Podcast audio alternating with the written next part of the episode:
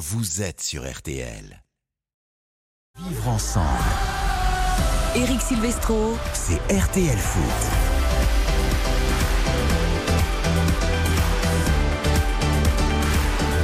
Bonsoir à tous, ravi de vous retrouver pour RTL Foot. Nous sommes ensemble jusqu'à 22h ce soir car oui, il n'y a pas de match de Ligue 1. Il y a eu une journée en semaine, mercredi.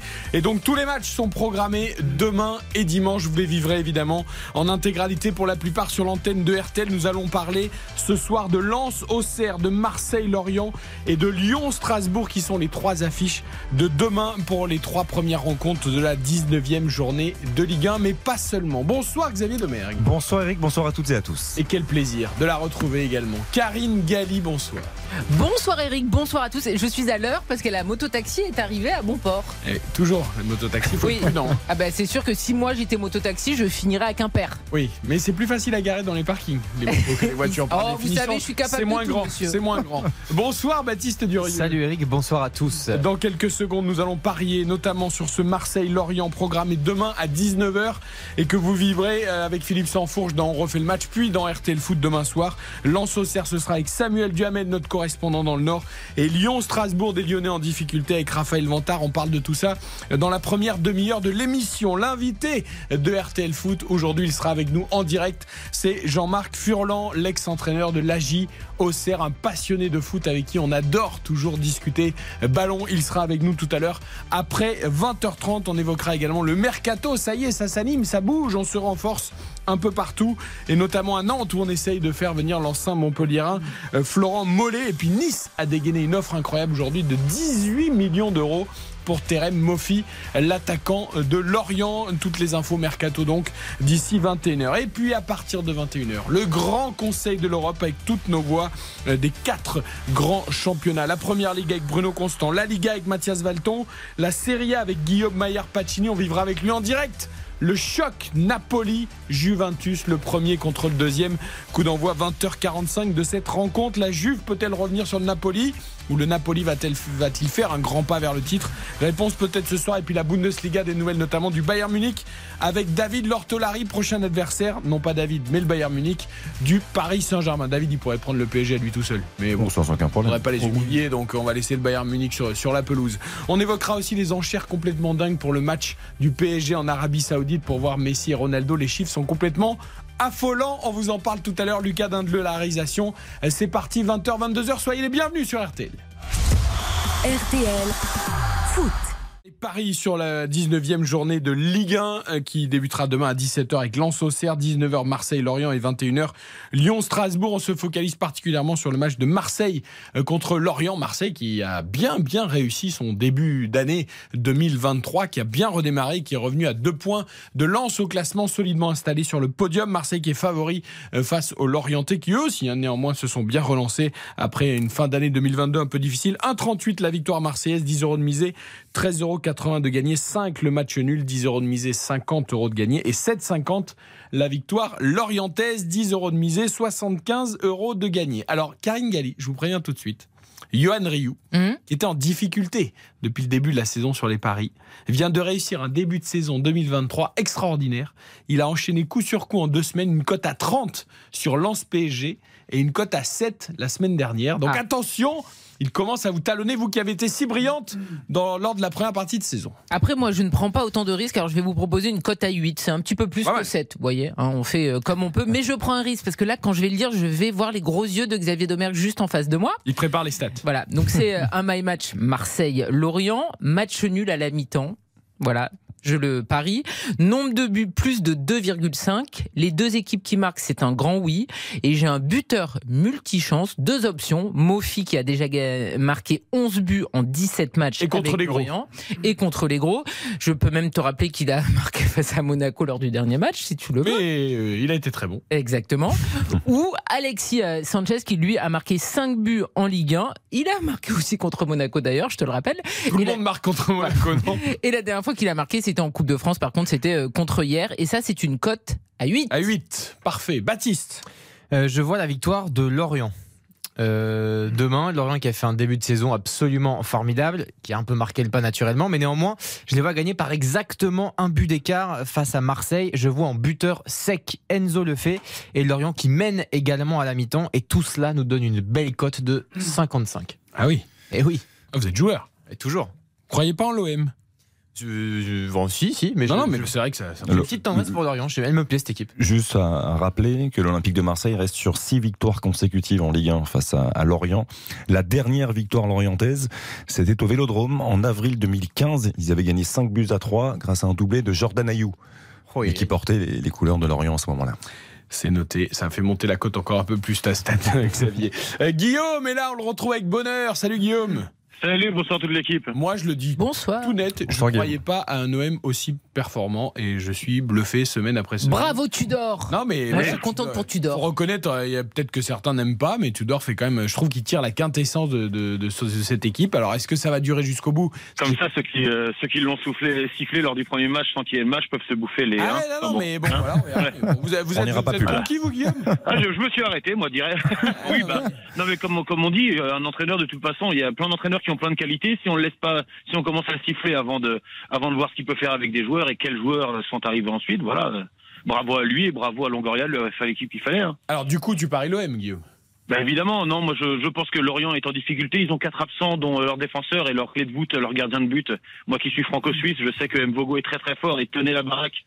Depuis qu'il est blessé, ça baisse. Donc euh, je vois euh, Marseille gagner à la mi-temps, gagner à la fin du match, avec au moins deux buts d'écart. Lorient ne pas marqué. Et je me suis fait un petit plaisir en, en rajoutant sur mon my match un but de alors buteur multichance, Gigot, Mbemba ou Balerdi. Ah, On sait que l'équipe de, Mar- l'équipe de Marseille, c'est une des équipes qui marque euh, avec le plus de joueurs différents. Je pense que demain, on va, on, on va se faire plaisir à 19h et ça va être cool. Eh ben super, Guillaume, c'est noté. Pour Code ce- de 7,25 en tout. Ouais, mais je trouve que dans ce pari, il y a quand même un vrai risque. C'est le fait qu'il ait choisi que Lorient ne marque pas, parce que Lorient marque quasiment à tous ses matchs. Je, je suis d'accord, mais je, je, je sais aussi également que, que Mofi est en pleine instance de transfert, que c'est un des rares qui peut marquer. Je vois pas Lorient avec le ballon demain, en fait. Alors en instance, peut-être pas tout de suite. Il y a une belle Non, offre de Nice qui va bon, peut-être être difficile à refuser pour Lorient.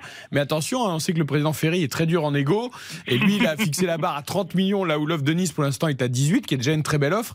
Et puis j'imagine qu'il y a des clubs anglais qui surveillent ça avec beaucoup d'attention. Et que donc, on fait monter les enchères. Donc euh, voilà. Mais c'est vrai que ça peut, ça peut le perturber. Ça peut le perturber. Donc, je pense que ça serait dommage de, de faire payer à M. Mofi justement euh, les transferts ratés des différents attaquants de Lorient sur les trois dernières années où il mettait beaucoup d'argent pour avoir des buteurs qui finalement ne marquaient pas. Je pense qu'il faut le laisser partir et aller dans un plus grand club, ce serait cool. On a perdu Garbage complètement. hein.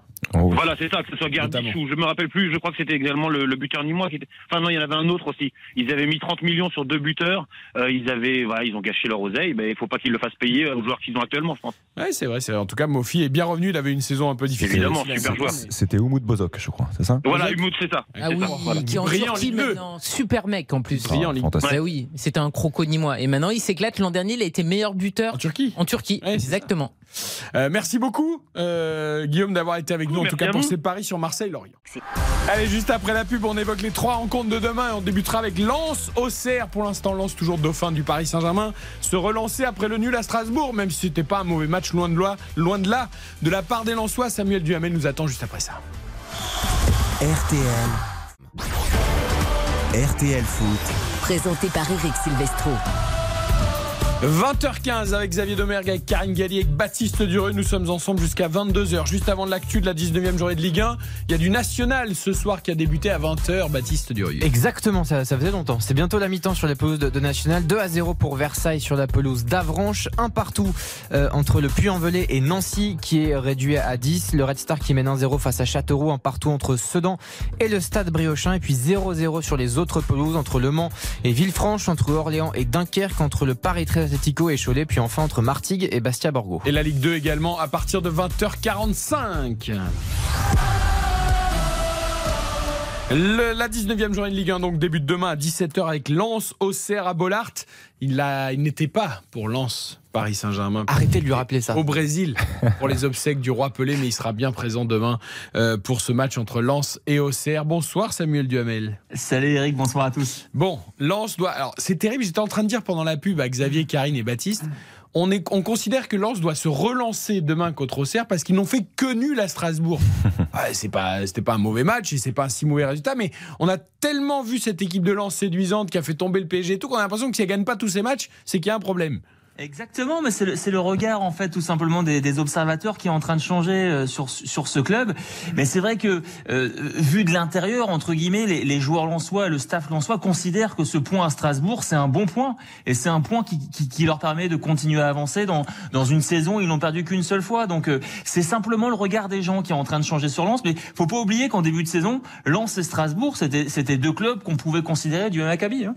Oui, puisque Strasbourg a terminé sixième la saison précédente. C'est vrai qu'est-ce qu'on attend trop de Lens, Karine? Est-ce qu'on est trop exigeant en se disant, bah là quand même, ils ont été freinés à Strasbourg? Mais non, c'est justement parce que c'est une équipe qui depuis plusieurs saisons travaille bien, qu'on est habitué à les voir euh, proposer du jeu. Et la semaine dernière, effectivement, leur match nul n'est pas mauvais parce que le contenu a été très bon.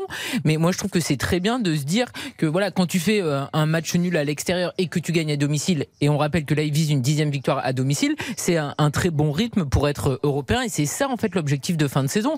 Moi, je trouve qu'il faut qu'on soit exigeant et qu'on continue à être exigeant avec euh, Lens. Après, il faut regarder le contenu du match. Et moi, je suis pas du tout inquiète parce que leur match nul, c'est un bon match nul. C'est pas un match nul, tu vois, un petit peu hold-up où ils ont été mauvais collectivement ou quoi que ce soit. Pas du tout. Le 10 sur 10 des Lensois, peut-être à Bollard en, en, Ligue 1. Non, mais ce serait, ce serait exceptionnel. Mais euh, on parle de ce nul à Strasbourg juste avant, euh, avant les fêtes. Euh, en dernier match de 2022, il y avait eu un, un nul également euh, à Nice. Donc il y, a, deux nuls sur les trois dernières journées. Donc si on prend un peu de hauteur par rapport à ça, on se dit effectivement qu'ils n'ont pas fait le, plein de points. Mais après, quand on regarde ce que fait le Racing Club de Lens, et on le dit suffisamment chaque semaine depuis trois saisons maintenant, parce qu'ils sortent de deux saisons où on aurait aimé, euh, il faut pas se le cacher, on aurait aimé voir Lens euh, qualifié pour une, Coupe d'Europe. Ça n'a pas été le cas. Je pense que cette saison, ça devrait l'être. Euh, ils ont su euh, tirer des enseignements de, ces deux saisons-là, de ce qu'il a manqué peut-être par moment. Mais moi, je sens cette équipe lensoise de mieux en mieux au fil de la saison incarné notamment par Fofana qui a eu un, un trou et qui là euh, revient à mon sens à son meilleur niveau. Me revient en mémoire une phrase d'Arsène Wenger que vous pourrez peut-être glisser à Francaise, euh, mon cher Samuel Duhamel, qui disait pour être champion, c'est maximum 6 défaites. Bon là on s'en a qu'une donc euh, pas de souci. Et c'est match nul à l'extérieur et victoire à domicile. Mais c'est ce que je t'ai dit. Je ouais, l'ai dit aussi bien qu'Arsène Wenger. Ah, franchement. C'est vrai que je repense à Arsène Wenger. Voire mieux d'ailleurs. Euh, voire mieux, j'ai envie de te dire. Ah bah, beaucoup mieux. Voilà. Avec le sourire déjà. Ça va, il a juste fait les invincibles. Hein, ça va, Arsène Wenger. Pas non ça plus. va. Euh, voilà, donc la, cette, cette priorité de Bollard, on l'a dans la tête, Samuel? Ah, mais ça c'est l'évidence. Mais après, ce qu'il y a, c'est que moi je rappelle tout, tout, toujours cette, cette, cette stat, c'est que pour l'instant les Lensois ils sont tout simplement en train de réaliser leur meilleur début de saison, de l'histoire du club. Mais ce qu'il y a, c'est qu'effectivement, on est dans un championnat où il y a cet ovni qui s'appelle le Paris Saint-Germain, et puis les Marseillais malgré tout qui réalisent un début de saison aussi exceptionnel. Donc c'est aussi pour ça que Lens entre guillemets n'a que deux points d'avance sur Marseille. C'est simplement parce que les Marseillais sont sont à un très très bon niveau depuis le début de la saison. Oui, c'est vrai. On peut écouter d'ailleurs Franquet sur cette concurrence pour le podium, pour la deuxième, pour la troisième place, euh, justement avant cette rencontre euh, demain euh, contre la JOCR. On regarde partout, mais il y a plus de choses à regarder derrière que devant, parce qu'il n'y en, a qu'une devant. Mais évidemment, évidemment qu'on regarde de partout, mais on sait que Marseille, que Monaco, que Rennes, que d'autres sont normalement amenés à être là-haut, tout en haut ou presque tout en haut. Nous, on va essayer de s'accrocher à ce que l'on fait de bien, c'est surtout ça. Après les résultats, vous voyez, on aurait pu gagner 3-2 contre Strasbourg, on a fait 2-2. Bon. Mais on va s'accrocher à ce qu'on propose, à notre état d'esprit, à la qualité des joueurs, et c'est ça qui va compter sur la deuxième partie de saison. On va déjà essayer de bien finir la première partie. C'est surtout ça qui m'intéresse. Francaise, il a retrouvé l'humilité qu'il n'avait pas perdu, hein, parce qu'évidemment, il l'avait pas perdu, mais au micro de, de, de, Bollard après la victoire contre le Paris Saint-Germain, on l'avait vu se lâcher un peu euh, dans cette ambiance complètement dingue. Voilà, là, il a, il a repris. Non, non, mais nous, on est des petits, euh, on fait attention, hein, ça, on veut pas non plus trop se mettre en avant. Hein. Vous savez, il y, y, a deux termes qui sont affichés en gros là sur euh, sur les murs de la Gaillette, c'est humilité et ambition. Et Francaise, il incarne parfaitement ces, ces, ces deux valeurs. Alors évidemment, c'est pas parce qu'on est humble que, que les Lensois demain ils vont ils vont se contenter d'un match nul contre Auxerre. Ils auront évidemment le, la volonté d'aller chercher ce, ce 10 sur 10, surtout face à cette équipe d'Auxerre qui qui reste sur une une cuisante défaite à domicile. Ça sera évidemment l'objectif de, de, tout le club demain. Ah bah Auxerre, ils sont sur une série terrible. Hein. Quatre défaites consécutives en, en Ligue 1, on le rappelle effectivement pour les les Auxerrois. Euh, euh, ancien club de notre cher étant Jean-Marc Furlan. Qu'on aura tout à l'heure avec dans- nous. oui. dans quelques minutes. 14 buts encaissés hein, sur ces, ces quatre défaites de suite, deux matchs sans marquer. C'est très très compliqué dans tous les secteurs parce que quand on voit cette équipe, elle est quand même assez équilibrée Mm. et c'est difficilement euh, explicable de voir ce qui leur arrive. Et depuis le départ de, de Jean-Marc Furlan, j'ai l'impression que c'est Bah, Il y a eu un petit effet, Christophe Pellissier au début, sursaut, mais ça n'a pas duré je- très longtemps. oui, là, ils sont vraiment, vraiment dans le dur. Après, on savait que toute la saison, a priori, ils se battraient pour le maintien. C'était normal. Ils étaient promus. Et euh, c'est toujours euh, compliqué. Mais là, je trouve qu'effectivement, c'est la victime parfaite pour demain.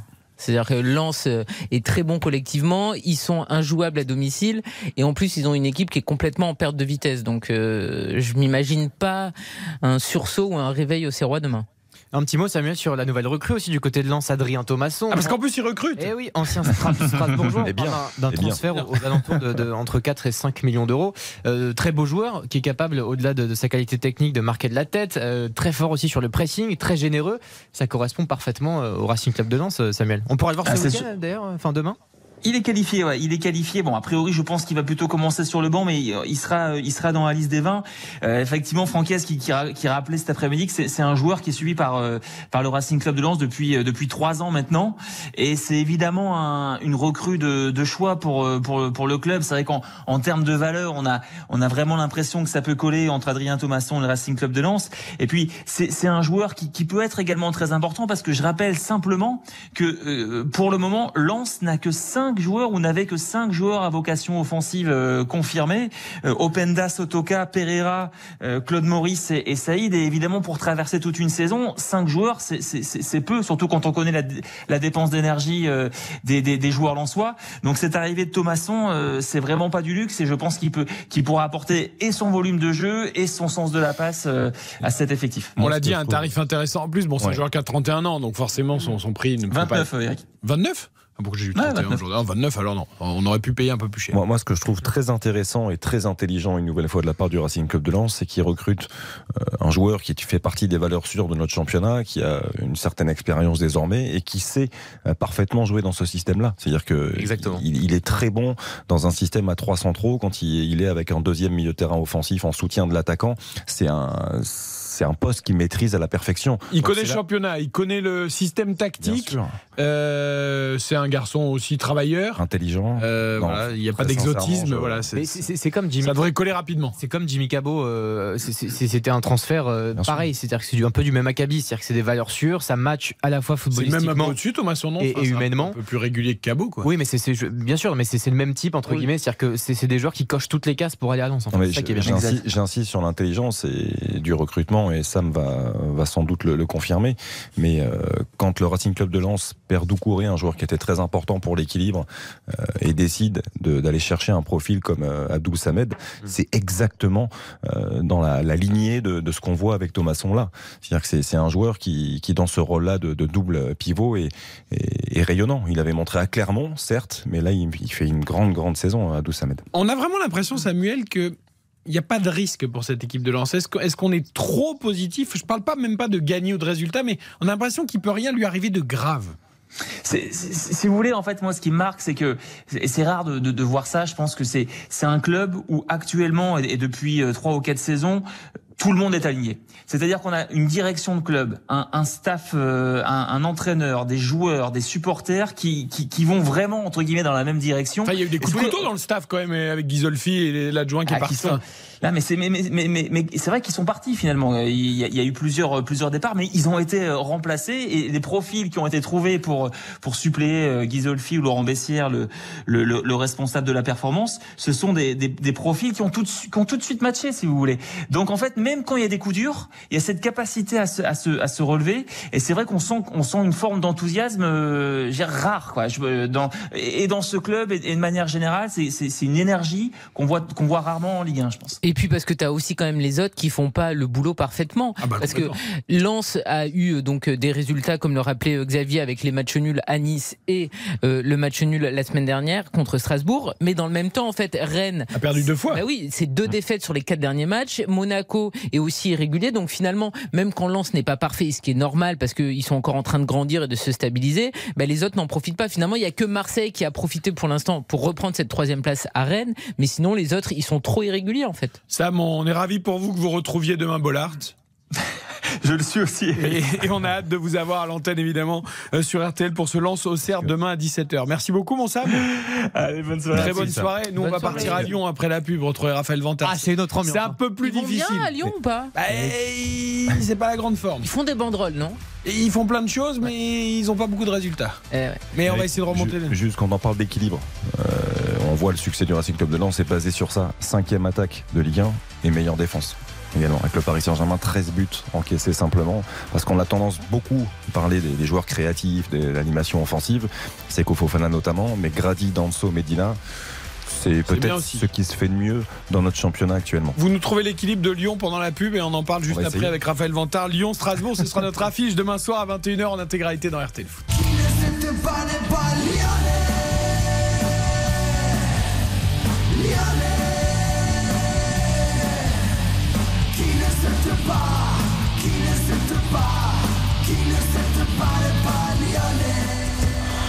RTL,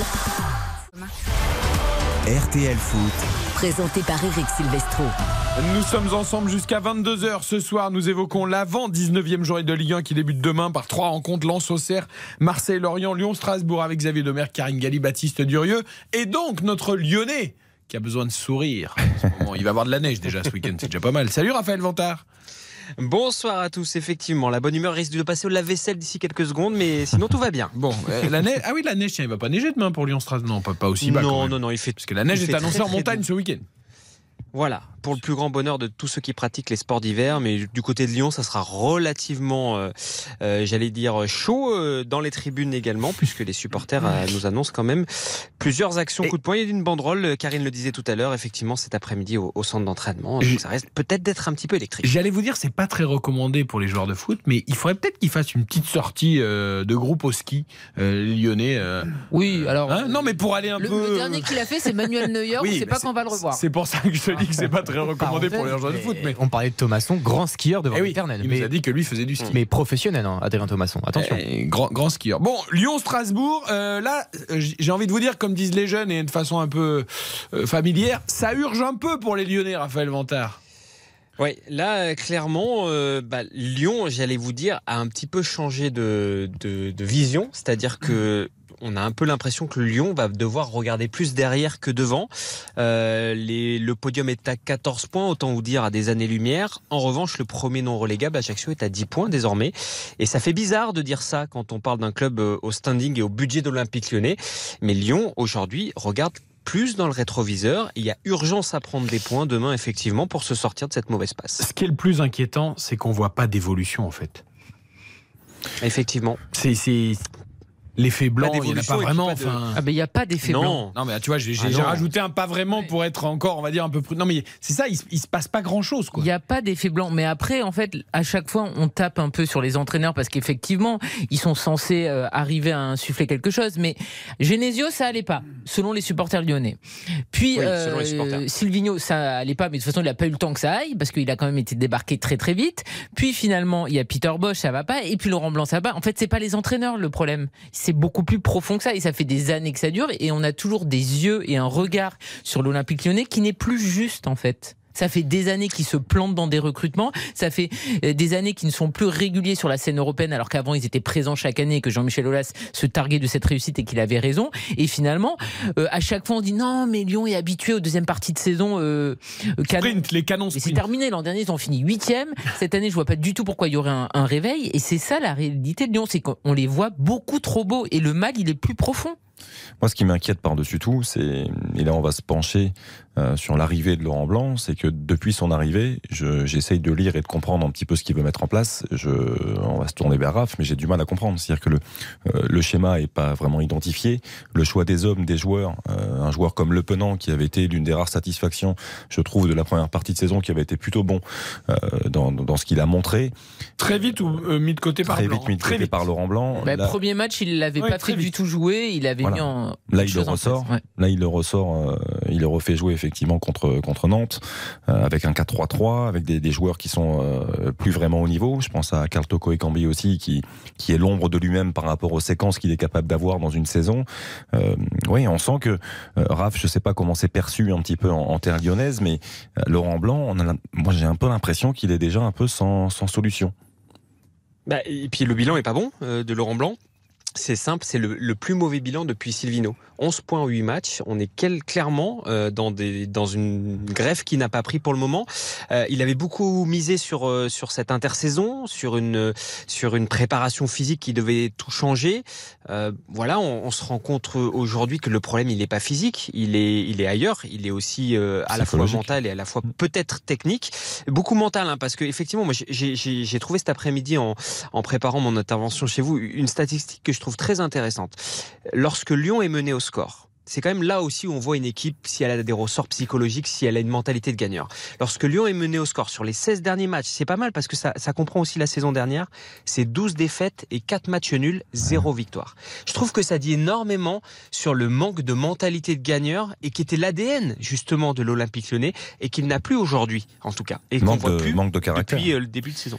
Manque de caractère, tu as raison. C'est aussi pour ça euh, que l'Olympique lyonnais est allé chercher des Yann Lovren à l'intersaison, parce que lui, c'est un homme de tempérament, d'expérience, mais qui, qui est capable justement de, de tirer les autres vers le haut et de leur donner cette mentalité de, de, de gagnant, comme disait, disait Raphaël. Après, moi j'ai l'impression qu'en fait, Laurent Blanc, on voyait ce qu'il espérait faire, parce que lors du premier match, notamment, il y avait des choix forts. Il avait euh, relancé Boiting, et on sait que Boiting, c'est typiquement le genre de joueur qui correspond à ce qu'il veut, c'est-à-dire de l'expérience. Et c'est logique quand t'as Boiting et que t'as des difficultés, notamment en défense, d'essayer de le mettre dans un certain confort, dans une défense à 3 et de compter sur lui, c'est plutôt logique. Après, il misait beaucoup sur Tolisso. Tolisso, il a des soucis euh, de santé, enfin physique, et il avait relancé Aouar, qui est un Casper une fois sur deux. Donc finalement, en fait, les hommes qu'il a choisis, bah, Boiting blessé, Aouar, bah, c'est Aouar. C'est-à-dire une fois il est fabuleux, il avait été quelques avec Laurent Blanc et puis il est euh, insignifiant et après Tolisso il peut pas non plus vraiment s'appuyer là-dessus donc c'est ça je trouve qui est aussi dur avec euh, les choix de Laurent Blanc c'est que il a misé sur des joueurs qui euh, ne lui rendent pas c'est pas qu'ils veulent pas pour euh, Tolisso Oui, et pour. Boateng mais qui sont pas en capacité en fait à Mais- lui rendre la confiance Mais, mais après, il n'y a pas de stabilité. Tu le disais, il a commencé dans un schéma à 3 avec Boateng parce qu'il savait qu'il avait besoin d'être encadré par deux joueurs euh, par rapport à son manque de vitesse notamment. Il a très vite changé ce schéma-là. Il est passé dans un 4-4-2, dans un 4-3-3. Euh, choix d'homme, on l'évoquait, Tolisso a rejoué 20 minutes. C'est lui qui est entré à la place de, de Le Penant. Euh, à Nantes, Ryan Cherki. Depuis quelques matchs, il comptait sur lui. Il était titulaire quasiment à tous les matchs. Là, une nouvelle fois, il était sur le banc et il a remplacé Tété à 20 minutes de la fin. J'ai l'impression, en fait, que il, cherche. Il cherche. et Tété qui cherche, plus mais- du tout au début avec Laurent Blanc sûr. aussi Mais sauf alors que- sauf que là- fait Alors c'était aussi un, oui, plutôt un des meilleurs depuis le début de la saison. Ouais. Je voudrais qu'on écoute Alexandre Lacazette justement au, mi- au micro de Raph euh, dans les conférences de presse d'avant-match, avant ce Lyon-Strasbourg demain. Il évoque les difficultés de ce groupe. On sent que tout le groupe n'est pas en confiance. La semaine, on s'entraîne bien. Le coach est satisfait de nous. Ce qui est bizarre, c'est qu'on n'arrive pas à le retranscrire euh, en match. On parle, on discute, mais après, ça suffit pas. Suffit pas. Je pense, euh, réussir à avoir une, euh, une victoire, puis peut-être enchaîner une deuxième derrière qui pourrait libérer le, groupe et la, plupart des joueurs. Je pense que c'est entre guillemets le seul remède. C'est fa- c'est facile à dire, mais euh, c'est ce qu'on essaye de faire euh, chaque match. Ouais, même le discours semble un peu convenu chez Alexandre Lacazette. C'est difficile de dire autre chose. Mais alors, il y aura John Textor euh, ce week-end euh, du côté Oui. de Lyon? Il va peut-être venir secouer, Effectivement. euh, je sais pas, non? Peut-être nous faire un arrivé, grand discours à l'américaine dans le vestiaire. Euh, bon, les gens vont le regarder avec des yeux de. Non, mais voilà, il sera là. Il sera là effectivement demain en, en tribune aux côtés de Jean-Michel euh, Aulas pour euh, il va rencontrer normalement les joueurs avant, il rencontrera le staff également de de l'Olympique euh, Lyonnais. Il a- on reste quand même dans cette incertitude globalement hein, sur John Textor, il n'y a pas de pas, aujourd'hui de garantie, on n'a pas des, des arrivées fracassantes, marquantes, on n'a pas une enveloppe euh, pour des transferts qui est si euh, qui est si impressionnante que cela, on ne sait pas trop ce que ça va donner John Textor, faut être aussi juste On dans évoque les des propos renforts, et là, le dire aussi hein. Euh, Oui, alors il y aura, il y aura sans doute quelqu'un au niveau du, du milieu de, de terrain défensif, puisque vous savez hein, très bien que Laurent Blanc aime beaucoup travailler avec euh, avec un milieu, euh, avec une sentinelle un petit peu costaud et physiquement. Ce qu'il n'a pas aujourd'hui, puisque vous le disiez et très justement, euh, et Karine et Xavier, que, que Tolisso n'assure pas pour le moment ce rôle-là. Même Lucas si, euh, me dit que ce Maxime seront- Gonalon peut venir compléter la brochette d'ancien Lyonnais. Oui. mais- il est pas loin il a Ah oui. Clermont Oui, il a Clermont. Ah bah, ça, aurait peut-être pas été le, le- le pire retour hein, quand on voit les, les prestations qu'il fait euh, avec, avec Clermont. Récemment. Non, hein, après, il y a, y ça, mais il faudra. Il faudra, il faudra des départs. Euh, J'ai une petite info de dernière minute à vous donner. Par exemple, sur le, le sens des départs, c'est que Romain Fèvre est absent du groupe demain. Il n'est pas blessé, donc ça veut sans doute dire qu'il est en instance, lui, de, de rejoindre un autre club de, de Ligue 1. Et s'il y a ces départs-là, sans doute, on pourra envisager un, un, un, renfort du côté du milieu de terrain. Le problème de Fèvre, ce sera peut-être aussi un prêt, parce que pour rentabiliser euh, l'achat de Romain Fèvre... Euh, il a été acheté cher. Bah oui, ça Oui. va être compliqué. Tu 18 peux pas- millions. Voilà. Donc, Ah Bah oui, là, déjà, ça, je la ne vois somme- qu'un prêt. Je ne vois qu'un prêt. là. La somme était Oui, déjà oui. importante quand tu fais un transfert venant de Brest. Et là, vu qu'évidemment ça n'a pas été une réussite, la décote est énorme. Bon, et ben on vous souhaite bien du courage. On se dit à demain, Raph.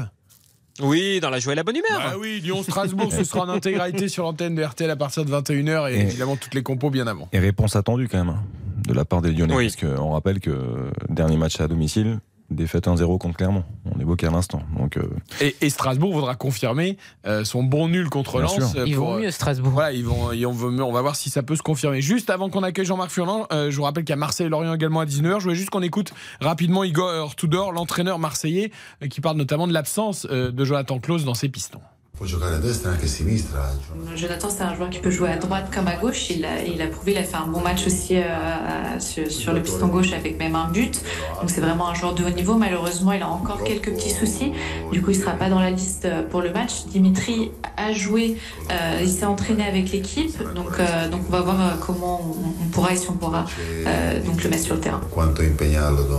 Voilà, Dimitri Payet prêt donc pour jouer éventuellement, mais sans doute sur le banc. Et Jonathan Klaus, euh, forfait, lui qui peut jouer des deux côtés, comme l'a dit dans son italien impeccable d'ancien joueur de la Juventus, Igor Tudor, la Juventus qui dans 5 minutes va défier Naples dans le choc de la Serie A. On en parle à partir de 21h dans le Grand Conseil de l'Europe. Le foot, on adore en parler. Et on n'est pas les seuls à adorer en parler. Jean-Marc Furlan aussi, l'ancien entraîneur de la JOCR notamment. Il sera avec nous juste après cette courte pause. RTL. RTL. RTL Foot. Présenté par Eric Silvestro. RTL Foot jusqu'à 22h ce soir avec Zaïd Omer, Karine Galli, Baptiste Duru et donc Jean-Marc Furlan qu'on est ravi d'accueillir sur notre antenne. Bonsoir Jean-Marc. Allez, bonsoir, bonsoir à tout le monde. Allez, on va parler ballon avec vous parce qu'on sait que vous êtes un super passionné. Bon, ça fait presque trois mois maintenant que vous avez quitté les bancs de la JOCR. Déjà, comment ça va Jean-Marc? Ouais, ça va, ça va, ça va mieux, ça va mieux parce que quand euh, je me suis fait licencier, j'étais un peu, un peu secoué. J'ai pas, j'ai pas reçu, j'ai reçu aucune explication, donc c'était un peu, un peu bizarre. Mais maintenant, ça va mieux. Oui, ça va mieux. Et comment on occupe les journées? On sait que vous adorez lire déjà. Est-ce que vous avez pu lire tranquillement? Oui, oui, euh, j'occupe mes journées euh, euh, en lisant, mais c'est vrai que ça fait un vide terrible parce que lorsque tu es, entraîneur comme dit Didier Deschamps, on n'a pas de vie sociale et on, pense 24 heures sur 24 euh, comment on va gagner le prochain match ou comment on va faire jouer nos équipes. Mais et, tandis que là, ça fait un vide, un vide terrible parce qu'il n'y a, y a plus rien à, à imaginer et à penser, quoi. Voilà. Mais Jean-Marc, vous avez fait consultant sur la chaîne L'équipe, donc ça a occupé euh, vos journées pendant la Coupe du Monde. Ah, mais il faudrait que ce soit tout le temps. Bah oui, plus sérieusement, depuis euh, que vous avez quitté euh, la GIA, est-ce que vous regardez leurs matchs Est-ce que vous arrivez à regarder vos anciens joueurs? Euh, sincèrement, alors là, la réponse, elle est non. C'est impossible. Non, c'est impossible parce qu'il faut tourner la page. Et pour moi, c'est très difficile. Alors, autant je regarde euh, tous les matchs, euh, beaucoup de matchs, Ligue 1, Ligue 2, mais, mais je n'arrive pas du tout, du tout à me plonger dans, dans le dans l'idée, parce que c'est trois ans, trois ans d'entreprise quand même. hein. C'est trois ans d'un projet important où on a construit quelque chose de euh, d'une dynamique fantastique. Il y a des anciens internationaux ici qui, qui étaient là depuis 25 ou 30 ans, qui me disaient, on a, on- nous, on n'a jamais connu une dynamique comme ça sur les huit derniers mois euh, au moment de la montée. Et, et du coup, pour moi, c'est extrêmement compliqué, extrêmement difficile de pouvoir de nouveau rejouer, euh, revoir la, la, c'est très difficile. Jean-Marc, c'est forcément plus difficile à, digérer, effectivement, quand on a construit, bâti un, projet solide. Euh, vous venez d'en parler à, l'instant. Euh, la JOCR repart, partait de très très très loin. Euh, ils ont su profiter de votre expérience, aussi bien en, Ligue 2 euh, qu'en Ligue 1, et vous avez produit un football exceptionnel. C'est aussi pour ça que c'est difficile pour vous de, de tourner la page quand on doit quitter, on est forcé de quitter l'aventure à, quelques deux mois à peine après le, le début de la saison. Ah non, non, c'est, sincèrement, je te cache pas que c'est, très, ce fut très, très compliqué. Moi, euh, j'étais complètement, quelque part, en dépression, parce que, euh, voilà, juste, on, on, me licencie pour euh, un doigt d'honneur. J'étais à Clermont, il y avait 15 ou 20 jeunes qui étaient derrière moi qui faisaient que m'insulter, et à, la fin du match, je fais, je fais deux doigts d'honneur en leur disant, allez, allez vous faire voir, quoi. C'était un prétexte. Peut-être, oui, voilà. Beaucoup de gens euh, me disent comme toi, qui me disent c'est, un prétexte, quoi. Voilà. Mais ce qui, est, ce qui était un peu dommageable, c'est qu'on n'était pas relégable. Bien sûr. On n'était pas relégable. Et donc, du coup, et puis monter un projet comme ça où euh, pendant 10-12 ans, l'équipe n'est pas allée en Ligue 1 et, et, que, et que là, cette année-là, avec, et surtout avec les barrages en plus, qui, qui furent. Euh, qui, ce, parce qu'il y a très peu d'équipes qui sont montées par l'intermédiaire des barrages. Et ça, c'était assez, assez fabuleux et assez extraordinaire. De quel projet là vous avez envie tout de suite, euh, Jean-Marc? Un rôle de, de, bâtisseur ou, ou peut-être un, un, club euh, plutôt du tableau? Non, mais de, de, de quoi vous avez ou pompier? De quoi vous avez envie C'est ça. Oui, c'est ça. En fait, quand, quand tu es coach, souvent, ce qui se passe, c'est que tu es pompier, tu sais. Tu es un pompier. Parce que tu te rends compte que nous, là, en Ligue 1, euh, 9, 9 euh, licenciements sur, euh, sur 20 dans les, dans les 4 mois qui, qui, qui, qui, voilà, qui, viennent, qui viennent de se passer, là, les 4 mois. Et donc, euh, c'est quand même la précarité de l'entraîneur, elle n'est pas, elle n'est pas celle qu'elle qu'elle était en, au XXe siècle, où moi j'ai connu des entraîneurs qui, d'ailleurs, Giroud, il me le disait, il me dit, moi, il y a des fois, il y a des années, j'étais dernier et on se maintenait de justesse. Et c'est pas pour ça que, que le mec il se fait virer, il est resté 25 ou 30 ans là.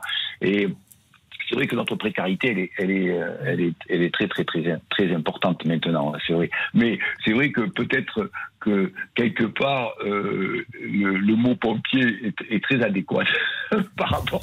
Il, il, correspond très bien à ce que souvent ce, ce pourquoi on est engagé. Quoi. Vous avez reçu des coups de fil là euh, avant que par exemple je sais pas Brest qui a pris Eric Roy ou d'autres clubs qui sont en difficulté. Vous avez reçu des coups de fil? Non non j'ai pas reçu. J'ai eu des, des échos d'agents de, qui sont venus. Euh, bon j'ai eu un ou deux clubs de, de en Belgique mais mais euh, sur sur le territoire français, euh, non, j'ai pas de, j'ai pas, j'ai pas eu de, de, de, de, retour quoi. Vous, vous, parlez des neuf entraîneurs euh, débarqués depuis le début de la saison sur 20 clubs en 17 journées, c'est un record. Euh, il y a ces quatre descentes à la fin de l'année, hein. et moi j'aime utiliser ce chiffre parce que quand on dit quatre descentes, ça paraît beaucoup, mais en même temps, ça, on touche pas du doigt. Moi j'aime dire que c'est un club sur cinq ou 20%. Je trouve que ça fait beaucoup plus peur. Et est-ce que justement cette peur, elle s'empare des présidents Avec ces quatre descentes, on a l'impression que c'est panique à bord et qu'on prend la décision peut-être encore plus vite que d'habitude? Oui, mais c'est exactement ça, parce qu'en fait, euh, le football, il a complètement, il a, euh, beaucoup évolué, et quelque part, on, arrive très très peu dans les clubs euh, de Ligue 1 à, monter des projets durables. Et, et et c'est souvent effectivement l'entraîneur qui, qui, euh, qui, dérouille et qui, qui parce qu'il y a des présidents délégués euh, qui sont rémunérés, tu as, des directeurs sportifs qui sont rémunérés, et c'est souvent l'entraîneur qui dégage. Donc euh, c'est vrai que de ce point de vue-là, pour un entraîneur, euh, alors il y en a certains qui, qui, vont réussir sur 6, 8, 10 mois et après ils vont échouer. Mais euh, c'est comment tu montres un véritable projet avec euh, un groupe de plus en plus performant au fur et à mesure que les semaines passent. Est-ce que vous trouvez aussi que le stress du résultat qui est omniprésent aujourd'hui parasite un petit peu le, le foot actuel? Ben, Ça dépend. Alors là, véritablement, ça dépend de, du tempérament que tu as. Euh, moi, par exemple, j'adore le jeu offensif. J'adore avoir la possession, j'adore euh, attaquer. Bon, il y a des fois, bien sûr, quand tu joues le PSG ou l'Olympique Lyonnais, t'es es mal, c'est moins bien. Mais, mais, et, euh, mais ou, des équipes comme comme Lille ou Rennes, t'es moins bien. Mais, mais euh, en règle générale, ça dépend du tempérament que de, l'entraîneur. Ah, tu, moi, je, en ce qui me concerne, j'ai en aucun cas j'ai voulu changer euh, mon style, euh, mon style de jeu, en, aucun cas. Alors autant j'enseigne euh, les aspects défensifs, mais autant les protocoles de jeu, ils sont très très importants sur le plan du jeu offensif pour mettre en sécurité mes joueurs. Et ça, c'est pour moi, c'est capital. Et, et merci d'ailleurs pour tout ça, Jean-Marc. On, profite de, de, de t'avoir, de, de, vous avoir avec nous, parce que mm. c'est un vrai bonheur. On, on, est adepte du football offensif. Aujourd'hui, on a, on a un football qui est, qui est très tactique, très organisé. on le loue souvent, mais ça a aussi été été reproché à Jean-Marc, Oui. notamment pour quelques Oui, oui, mais, ascenseurs, mais- on va mais dire. c'est- je, je- moi je trouve ça très bien de ne pas se renier. C'est-à-dire qu'on a des idées, une philosophie, des principes de jeu. Euh, même si c'est le PSG en face, Jean-Marc a toujours montré que euh, voilà son envie première, sa passion première, c'était produire du jeu. Et alors ça implique aussi des, euh, des, des, pri- des prises de risques et des points positifs et un peu plus négatifs. On a beaucoup parlé de l'ascenseur de, de Jean-Marc très souvent avec la Ligue 1, la Ligue 2, mais avec toujours ces principes qui nous donnent et qui nous procurent des émotions. Et voilà, merci Jean-Marc pour tout ça. Mais Oui, donnez-lui le mais- Barça, mais Jean-Marc mais Furlan. tu vois, c'est- Voilà, c'est ça, c'est ça. Parce que si tu me, si tu me donnes le PSG ou, ou de Marseille, ça va plus être la même. Tu comprends ce que je veux dire? Si, si t'es, si t'es dans les, comme j'ai toujours été moi dans les trois ou quatre plus, plus bas budgets du championnat, bon, euh, c'est beaucoup plus compliqué. Mais c'est vrai que de ce point de vue-là, euh, moi, euh, et c'est ce que j'en- j'enseigne beaucoup à mes joueurs et que, que j'adore, c'est comment tu les mets en sécurité sur, les protocoles de jeu offensif et comment tu es dans les, dans les trois zones, zone de récupération, zone de préparation et zone de finition, comment tu leur donnes des consignes. Comme je, dis sou- comme je disais souvent euh, à, à mes attaquants, Gauthier et d'autres, je leur disais, écoutez, c'est pas compliqué. Si tu veux dribbler, si tu veux être créatif, avant tu respectes les protocoles, sinon tu joues pas. Avant tu respectes mes protocoles, puis après tu peux être créatif et, et, et, et improviser quoi, si tu veux. Mais avant tu respectes les protocoles. Voilà. Mais il avait le droit d'avoir les cheveux bleus, hein, Gauthier Hain. Ça, c'était Oui, c'est c'était vrai, pas dans les protocoles, ça. C'était génial. Non, mais c'était génial parce que, en fait, euh, ce qui était très très rigolo, c'est que après, tu avais 30% du, du public qui avait tout, ils avaient tous ces cheveux bleus de, de, de 70 ans à 10 ans, de, de l'âge de 10 ans à 70 ans. C'était trop trop curieux. C'était trop rigolo. C'est c'est comme Edmingson à la Coupe du Oui, Monde, qui, qui jouait avec un masque et tous les supporters sud-coréens Oui, dans les ça. stades avaient tous un masque. Les petits, les voyais avec un masque. C'est fantastique. C'est génial, génial. Jean-Marc, on le sait, vous êtes un amoureux du jeu, on vient d'en parler. Justement, en Ligue 1, quelles sont les équipes que vous aimez voir jouer? Alors, on va enlever celles qui ont des très gros budgets et euh, on va plutôt s'intéresser à des équipes qui euh, ont moins de budget mais qui ont des idées. J'aime, j'aime voir jouer Rennes et Lille.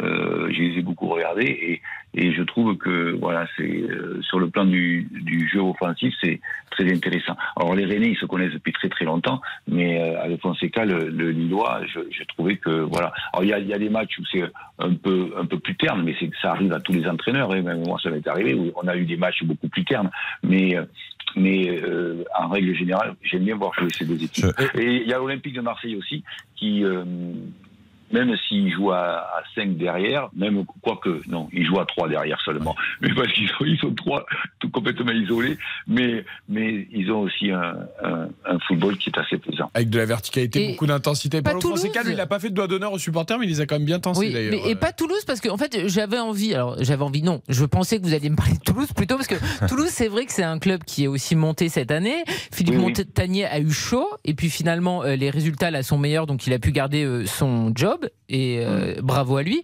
Et on a vu qu'il s'était pas renié non plus Philippe Montagnier, il était resté dans le football qu'il nous avait proposé l'an dernier en Ligue 2 et qui nous a plu et qui continue de nous plaire. Oui, c'est vrai, c'est vrai. Alors, euh, faut, faut dire aussi que euh, par rapport à ce que moi j'ai vécu l'année dernière, euh, ils ont une équipe de, de, avec des individualités de très très grande qualité. Euh, donc euh, ça aussi, ça, ça, ça, ça joue beaucoup et c'est, c'est pour ça qu'ils ils ont redressé, ils ont redressé la barre. Mais bon, je, je, je veux pas regarder euh, le TFC parce qu'ils m'ont mis 6-0 l'année dernière chez eux. Donc, Ils ont remis ça cette année, même sans vous. hein. Je- oui, oui. je- Christophe Pellissier n'a pas fait oui, mieux. mais, hein. oui, mais non, oui, je sais, mais nous c'était à l'extérieur quand même, tu vois ce que je veux Ah, dire. c'est encore pire à domicile. oui, oui, ah oui, c'est ça, c'est encore pire à domicile. Jean-Marc, on, on parlait d'émotion. Il, y a- il y a une équipe, je pense qu'on est tous d'accord pour, pour dire qu'elle nous en procure énormément. Euh, J'aimerais avoir ton regard sur euh, le travail d'un d'un entraîneur qui fait partie des meilleurs entraîneurs sans doute de notre championnat aujourd'hui. On, on l'évoquait en première partie d'émission, euh, Francaise et le jeu, euh, les principes de jeu prônés par, par ce technicien et, et ce que tu ressens quand tu vois jouer le Racing Club de Lens cette saison? Oui, aussi le, le Racing Club de Lens, qui, qui est, très très agréable à avoir joué. Ils ont beaucoup de puissance et c'est très agréable, très très agréable à avoir joué. Et je reconnais que euh, ça, ça fait un engouement et, et aussi euh, un jeu, un jeu, euh, un jeu de possession et un jeu offensif de très grande qualité, c'est vrai. Au-delà du jeu, Jean-Marc, euh, vous aimez aussi faire grandir les joueurs. Ça fait partie des leitmotifs de votre carrière d'entraîneur. Euh, c'est- C'est toujours le cas et c'est toujours ce qui vous, ce qui vous anime? Oui, moi, ce qui m'anime essentiellement, euh, c'est donner du plaisir aux joueurs et les faire grandir, les faire, euh, les faire euh, euh, s'élever, quoi. C'est faire s'élever. Et ça, pour moi, c'est très très important. D'ailleurs, c'est pour ça qu'il y a de nombreux joueurs qui qui, qui veulent me suivre, euh, même si on s'entraîne beaucoup, même si on a beaucoup beaucoup d'heures d'entraînement chaque jour. Mais euh, mon plus grand plaisir, c'est vraiment de, de de donner beaucoup de d'enthousiasme et de joie à mes joueurs. Voilà. Il y, a, il y a un joueur par rapport à ça, euh, vous le disiez à l'instant, euh, qui aime, il y en a certains qui aiment vous suivre. Euh, moi, j'ai envie de parler de Gaëtan Charbonnier, vous le connaissez très bien. Aujourd'hui, c'était un, un vrai choix et vous avez été à même de le convaincre d'ailleurs de, de rejoindre ce, ce projet au Serrois. Il avait, Maintenant, il vient de rejoindre Saint-Etienne. voilà, il, a- il avait d'autres touches, Gaëtan Charbonnier, mais c'est un joueur formidable, c'est un joueur qui est capable de, de tout faire, créatif, euh, Oui, élégant, juste. Oui, oui, c'est vrai. C'est un, c'est très bon buteur, c'est un excellent buteur. Il est très très fort dans, dans les 20 derniers mètres. Et c'est un, c'est un, un mec euh, sur le plan technico-tactique très intelligent. D'ailleurs, il fait que, il fait que m'envoyer des tweets et des, des, euh, SMS et, et il fait que m'appeler. Parce qu'il fait que me chambrer donc. donc il fait sais d'envoyer des, des mails, des, des SMS, des, des tweets, des, des WhatsApp, tout ça pour, pour chambrer donc parce qu'on était très proches, oui c'est vrai, on est très proches. Jean-Marc, juste une question, parce que je sais que quand vous étiez défenseur central, euh, vous passiez le- le- le- le- les matchs euh, le nez dans la nuque de l'attaquant que sur qui vous étiez au marquage. Euh, ça. voilà, vous- vous- bon, sans, sans faire injure à votre belle carrière. bon, Aujourd'hui, vous prenez un jeu que vous ne pratiquiez pas forcément avant. C'est souvent le cas. hein, Les entraîneurs oui. qui étaient des costauds défenseurs, souvent ils font du beau aussi. Et je voulais savoir quel a été le, le moment déclic où, euh, où la personne qui vous a inspiré, ou le match qui a été décisif dans, dans ce, ce- ce regard que vous portez aujourd'hui dans, le foot. Alors, par rapport à ça, c'est vrai que, comme disait Da Fonseca, il dit Je sais pas comment tu as joué au football, toi, parce que tu avais le nez collé à la nuque de l'attaquant. Et, c'est ce que disait aussi Roland Courbis il dit Je comprends pas. Je comprends pas. Lui, c'était un tueur, c'était un serial killer. Il- C'était un flingueur d'avant-centre. Et maintenant, il, joue un, football offensif. Parce que. euh, autant tu peux être d'avoir euh, ces fortes qualités là euh, euh, sur le plan sur le plan euh, du jeu défensif et moi j'étais un stopper mais autant j'étais un fou passionné euh, du FC Nantes. Mais un fou passionné, mais, euh, mais un dingue. Alors même si nous, euh, entre Bordeaux et Nantes, quand on y jouait, on, les massacrait, bon, voilà. c'est le mot, hein. c'est, ce le mot qu'on employait à l'époque. Maintenant, c'est un peu plus dur, mais c'est un peu plus compliqué. Mais à, à l'époque, c'est les mots qu'on employait. Mais autant, euh, lorsque je suis allé euh, au bataillon Genville, euh, à, à l'équipe de France militaire, il y avait quatre Nantais. J'étais toujours collé à eux pour leur demander ce que leur apprenait Suodo, de Noex, et, et etc. Et J'étais toujours, toujours collé à eux parce que euh, j'ai toujours euh, aimé euh, beaucoup, beaucoup le football, de, le football de jeu. Voilà, le, jeu, le jeu. Et je pense que c'est ça qui, qui séduit le public et qui fait remplir les stades. C'est comment, effectivement, même si nous, les Français, on, veut toujours la victoire, mais comment tu es capable, effectivement, de convaincre, de séduire le public, le peuple, pour venir au stade parce qu'il parce passe un très bon moment. Ça, c'est- c'est- c'est- c'est- ça, c'est très agréable. Jean-Marc, on a parlé de faire grandir les joueurs, il y a quand même un regret. Ah, lequel? C'est Xavier Demergue, le- la patte gauche de Xavier Demergue, Libourne. Ah, oui, oui, Libourne, ça aurait pu. Il aurait dû être à la Coupe du Monde. Mais oui, il, aurait peut-être été vice-champion du Non, monde, mais là. Et tu sais que j'ai joué avec son papa tout le centre de formation. Ah, bah oui. Putain, il avait un pied gauche, mais de rêve l'autre, Jean-François. Oh là là là, le, le pied gauche. Et non, non. Et oui, Xavier, Xavier c'est vrai qu'il euh, et- et- il. euh, et t'as qu'à venir, t'as qu'à venir avec moi le prochain club que je prends. Ah oui, mais là c'est un peu tard, hein, Jean-Marc. Et il continue à mettre des petits points à tout le monde dans la rédaction. hein. T'as Non, pas, mais- besoin, t'as pas besoin de me le dire, je comprends. Non, mais c'est vrai que cette époque, euh, à Libourne de Saint-Saurin, on va essayer de remettre un petit peu dans le contexte brièvement, mais euh, il y avait eu cette épopée notamment en Coupe de France. Euh, Jean-Marc avait fait un travail remarquable pendant plusieurs années. Et il y avait un mélange de, de joueurs qui sortaient de centre de formation. Je pense à Mathieu Chalmé.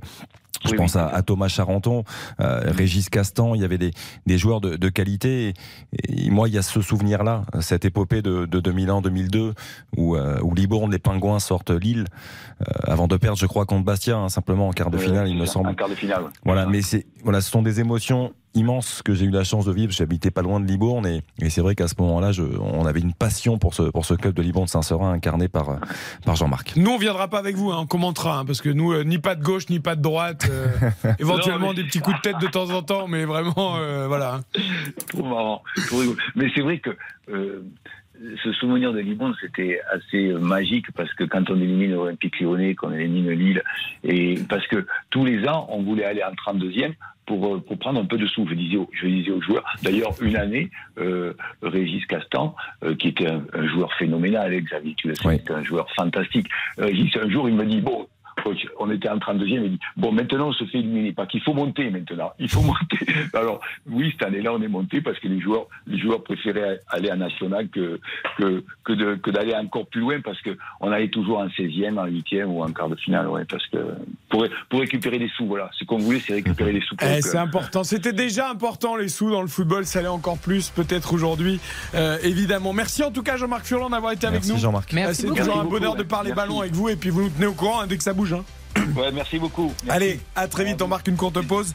Les infos d'Antoine Cavallero et le grand conseil de l'Europe avec Napoli-Juventus. Ça a démarré a 13 minutes 0-0 pour l'instant.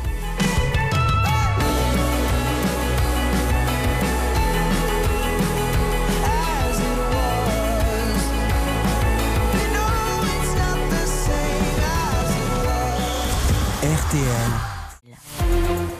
RTL. Il est 21h. La suite d'RTL Foot avec le Conseil de l'Europe juste après les infos d'Antoine Cavallero. Bonsoir à tous. Lima Mikyusen expulsé vers le Maroc. Expulsion menée ce vendredi par la justice belge. La Belgique, hein, où le prédicateur marocain avait été arrêté fin septembre. C'est son avocate française qui le confirme ce soir. Cet été, le ministre de l'Intérieur, Gérald Darmanin, avait annoncé son expulsion de France pour des propos, je cite, incitant à la haine et à la discrimination.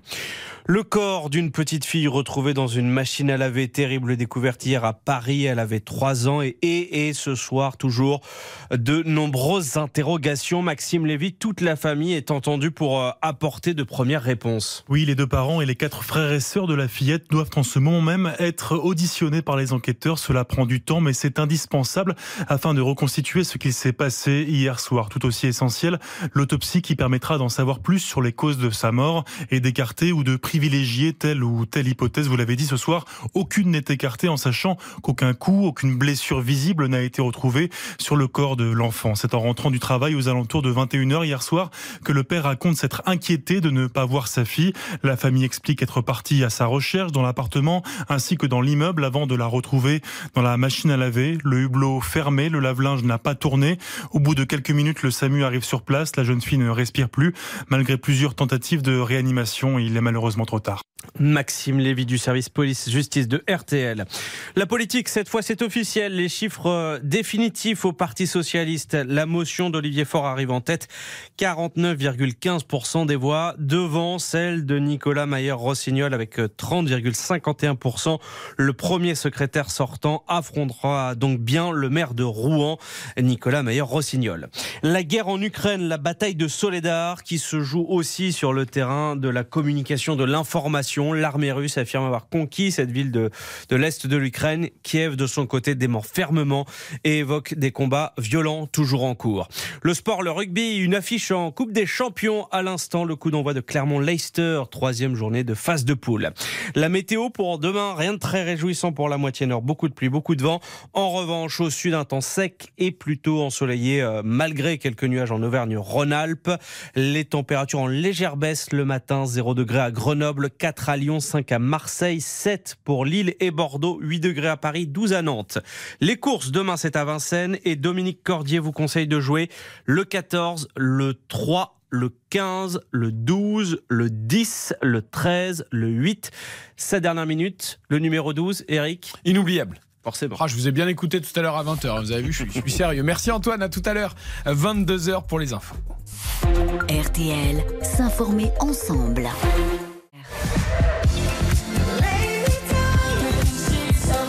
Bonne soirée sur RTL. RTL, vivre ensemble. Eric Silvestro. C'est RTL Foot. Jusqu'à 22h avec Karine Galli, avec Xavier Demergue, avec Baptiste Durieux. Toutes nos voix européennes dans quelques secondes pour le grand conseil de l'Europe. Mais avant, un point sur les matchs en cours en Ligue 2. Et en national. En Ligue 2 d'abord, deux buts inscrits pour l'instant par Guingamp qui mène 1 à 0 face à Grenoble et par Laval qui mène 1-0 également face à Rodez, 0-0 sur les autres pelouses. Je vous rappelle les affiches Annecy Paris FC, Bastia Pau, Bordeaux euh, qui affronte Amiens ce soir, Valenciennes qui se déplace à Dijon, Le Havre qui reçoit Nîmes et puis enfin Metz que vit Rouen et puis en national on approche du dernier quart d'heure de jeu. Euh, toujours 2 buts 1 pour euh, Versailles face à Avranches, 1-0 pour Le Mans face à Villefranche, un partout entre le Puy-en-Velay et Nancy, 0-0 entre Orléans et Dunkerque, 3 buts 1 pour Cholet sur la pelouse du Paris 13 Atletico, 1-0 pour le Red Star face à Châteauroux, un partout entre Sedan et le Stade Briochin et puis 0-0 toujours entre Martigues et Bastia Borgo. Évidemment, on n'oublie pas tous les résultats de Ligue 2 et de National sur l'antenne de RTL. RTL Foot. Présenté par Eric Silvestro. Le Conseil de l'Europe, 21h06. On va parler foot européen avec nos voix européennes. On salue d'abord Guillaume Maillard-Pacini, notre voix italienne, parce qu'il y a un gros choc en ce moment même entre le Napoli et la Juventus. Bonsoir Guillaume. Buonasera, buonasera tout le monde. Et c'est parti Salut, très Guillaume. fort Bonsoir. pour le leader de la Serie A, le Napoli, qui a déjà fait craquer la Juve, qui n'avait pas marqué, qui n'avait pas pris de but depuis 8 matchs. Et ben ça y est, c'est déjà fait. Oui, oui, but de Victor Osimhen hein, sur une, frappe bien repoussée par, euh, par Chesney. Son 11e but de la saison et comme tu l'as dit, euh, Chesney, ça faisait 680 minutes qu'il n'avait pas encaissé un but avec la Juve. Et on va dire que la forceresse de, de la Juve a vite craqué. Euh, on sait que la Juve n'a pas le jeu le plus emballant d'Italie, mais elle reste quand même sur 8 victoires de suite. Et on s'attend quand même à un match un peu plus équilibré pour l'instant. On va dire que c'est une grosse domination du Napoli. On n'a pas beaucoup vu la Juve en, en attaque. On va y revenir évidemment avec toi sur ce choc et sur ce re- redressement de la Juve et sur ce Napoli aussi quand même euh, qui se dirige tout doucettement vers le titre même s'ils ont concédé Napolitain leur première défaite de la saison face à l'Inter assez récemment. Euh, bah dis donc à l'instant les amis pendant que je vous parlais je regardais la rare l'une des rares actions Andrel. de la Juventus Andral. et ça a failli faire un partout figurez-vous je sais pas si Guillaume a eu l'image en même temps que moi parce que Si, si, si, Di Maria a touché ouais, la barre. Oui, enfin, est-ce que ça serait pas plutôt Exactement. une passe décisive Ah peut-être mais derrière il met quand même une sacrée Non, frappe. mais ce que je veux dire, c'est une passe décisive d'un euh, d'un Napolitain. C'est vrai, mais derrière, quand même, la frappe de Di Maria, elle est La merveilleuse. frappe, elle est exceptionnelle. Oui, elle termine euh, sur l'arrête, mais elle est fantastique, la frappe de Di Maria. Oui, non, mais d'accord, mais la boulettasse. Oui, je Ah oui. d'accord. Vous gêne pas à la base Si. C'est une Ah, si, boulette de la. Ah, c'est une belle boulettasse. Moi, j'aurais préféré que Di Maria marque, euh, touche la transversale, mais pendant la finale de la Coupe Ah du Monde, oui, plutôt Parce que là, on est sur une belle boulette. hein. Ouais, c'est vrai, c'est Je vrai. pense qu'il a hésité à lober d'ailleurs. Parce que tout de suite, quand il a récupéré le ballon, il a regardé le gardien et puis finalement il, il prend la bonne décision. La frappe était superbe. hein, Allez, saluons Boulette nos de autres Ramani. voix Pardon. européennes. Bruno Constant, notamment, euh, avant le derby demain, dont on va parler entre Manchester United et Manchester City. Salut mon Bruno Good evening à tous. Salut Bruno. Alors, on va évoquer avec toi, ça va bien, ça va bien. On va évoquer notamment avec toi le, le travail incroyable d'Eric Tena qui, ça y est, a pris en main ce Manchester United et puis aussi quelques chiffres transferts, hein, parce que ça y est, les, les Anglais sont en train de sortir le carnet de chèques là euh, pour le mercato et ça nous intéresse toujours. Euh, La Liga, ce sera avec euh, Mathias Valton, notre voix espagnole. On va parler Super Coupe d'Espagne et un classico dimanche. Bonsoir Mathias. Buenas noches a todos. Salut Le Mathias. Barça ne fait plus rêver. Le Barça joue à l'italienne, mais le Barça gagne. Donc, euh, qui sait, si Xavi gagne le titre de champion, tout le monde lui pardonnera son style euh, pas extrêmement séduisant. Mais, Tu crois? Ah, je pense, oui. Le Barça Oui, a besoin de gagner. Le Barça a besoin de gagner, là. Voilà. Tu vois, Donc en fait, bon. on s'en fout de comment on gagne maintenant. Et il Même se renie c'est un peu. C'est plus Eh, le Barça, voilà. quoi. C'est ça, Mathias, un peu, en gros. On va parler de ça. Un petit peu, ouais. Ah, Ouais, c'est un peu ça. C'est un petit peu ça. C'est un petit peu ça. Et puis la Bundesliga, évidemment, à l'honneur également. Le foot allemand, David Lortelari est avec nous dans ce studio à Neuilly. Bonsoir, David. Servus, salut à tous. Le Bayern revient aux affaires. Oui, alors. Petit vous- match amical, là, il y a eu Oui, un petit 4 partout, tranquille. Je suis, je suis pas encore remis, on va débriefer ça tranquillement. Ah oui, le Bayern, futur adversaire du Paris Saint-Germain euh, en Ligue des Champions le 14 février, le match aller du huitième de finale de C1. Et on parle de la, de la Bundesliga d'ailleurs. Bon, ça va faire plaisir peut-être à Bruno, mais euh, il y a un match en première ligue également ce soir. Aston Villa qui mène Eh 1-0 oui. grâce à un ancien pensionnaire de Bundesliga, Leon Bailey, l'ancien joueur du Bayer Leverkusen. L'équipe. Et grâce à un Français aussi, Boubacar Camara, Passeur qui est passeur décisif. sur l'action avec Exactement. une remontée de balle euh, sur près de 50 mètres. Ne me parlez pas de Boubacar Camara. Ah, c'est qui a mon fait une plus belle grand- Coupe du Monde. C'est ah ouais, c'est mon plus grand regret qu'il n'était pas à la Coupe du Monde. J'ai pas compris. À ce point Ah mais Bon, enfin, mon plus grand regret, euh, Ah ben, moi, quand même, Eric. j'aurais vraiment voulu qu'il soit à la Coupe du Monde. Et pour faire quoi? Bah déjà, il aurait pu euh, rendre service au milieu de terrain, hein, plus que d'autres. T'en as pas dormi pendant combien de temps? Oh, quelques minutes. Ah oui, oui, voilà. Oui, t'as as des soucis de sommeil. c'est Non pour mais ça, alors tiens, dans le nouveau gros. cycle que j'espère que Didier Deschamps va mettre en place Hein? d'ici 2026, je veux voir Boubacar Camara. Ah bah oui, oui, on veut bien le voir. Non, non, mais c'est-à-dire que moi aussi, j'aurais pas été euh, contre l'idée qu'il soit dans le groupe France. Mais c'est vrai que j'en ai pas fait des migraines toutes les nuits. Tu vois, je me suis pas dit tous les jours, dis donc, Bouba, pourquoi t'es pas là? C'est vrai, mais il m'a- manqué. Voilà, je, je- je voulais le voir, j'ai- j'aime beaucoup ce joueur. Euh, avant qu'on évoque les rencontres officielles, un petit coucou aussi et une grosse pensée pour Sébastien Aller, l'attaquant de Dortmund qui après son cancer revient au football et apparemment de belle manière puisqu'en match amical aujourd'hui, qu'est-ce qu'il a fait David? Oui, contre balle, un triplé en 7 minutes 32.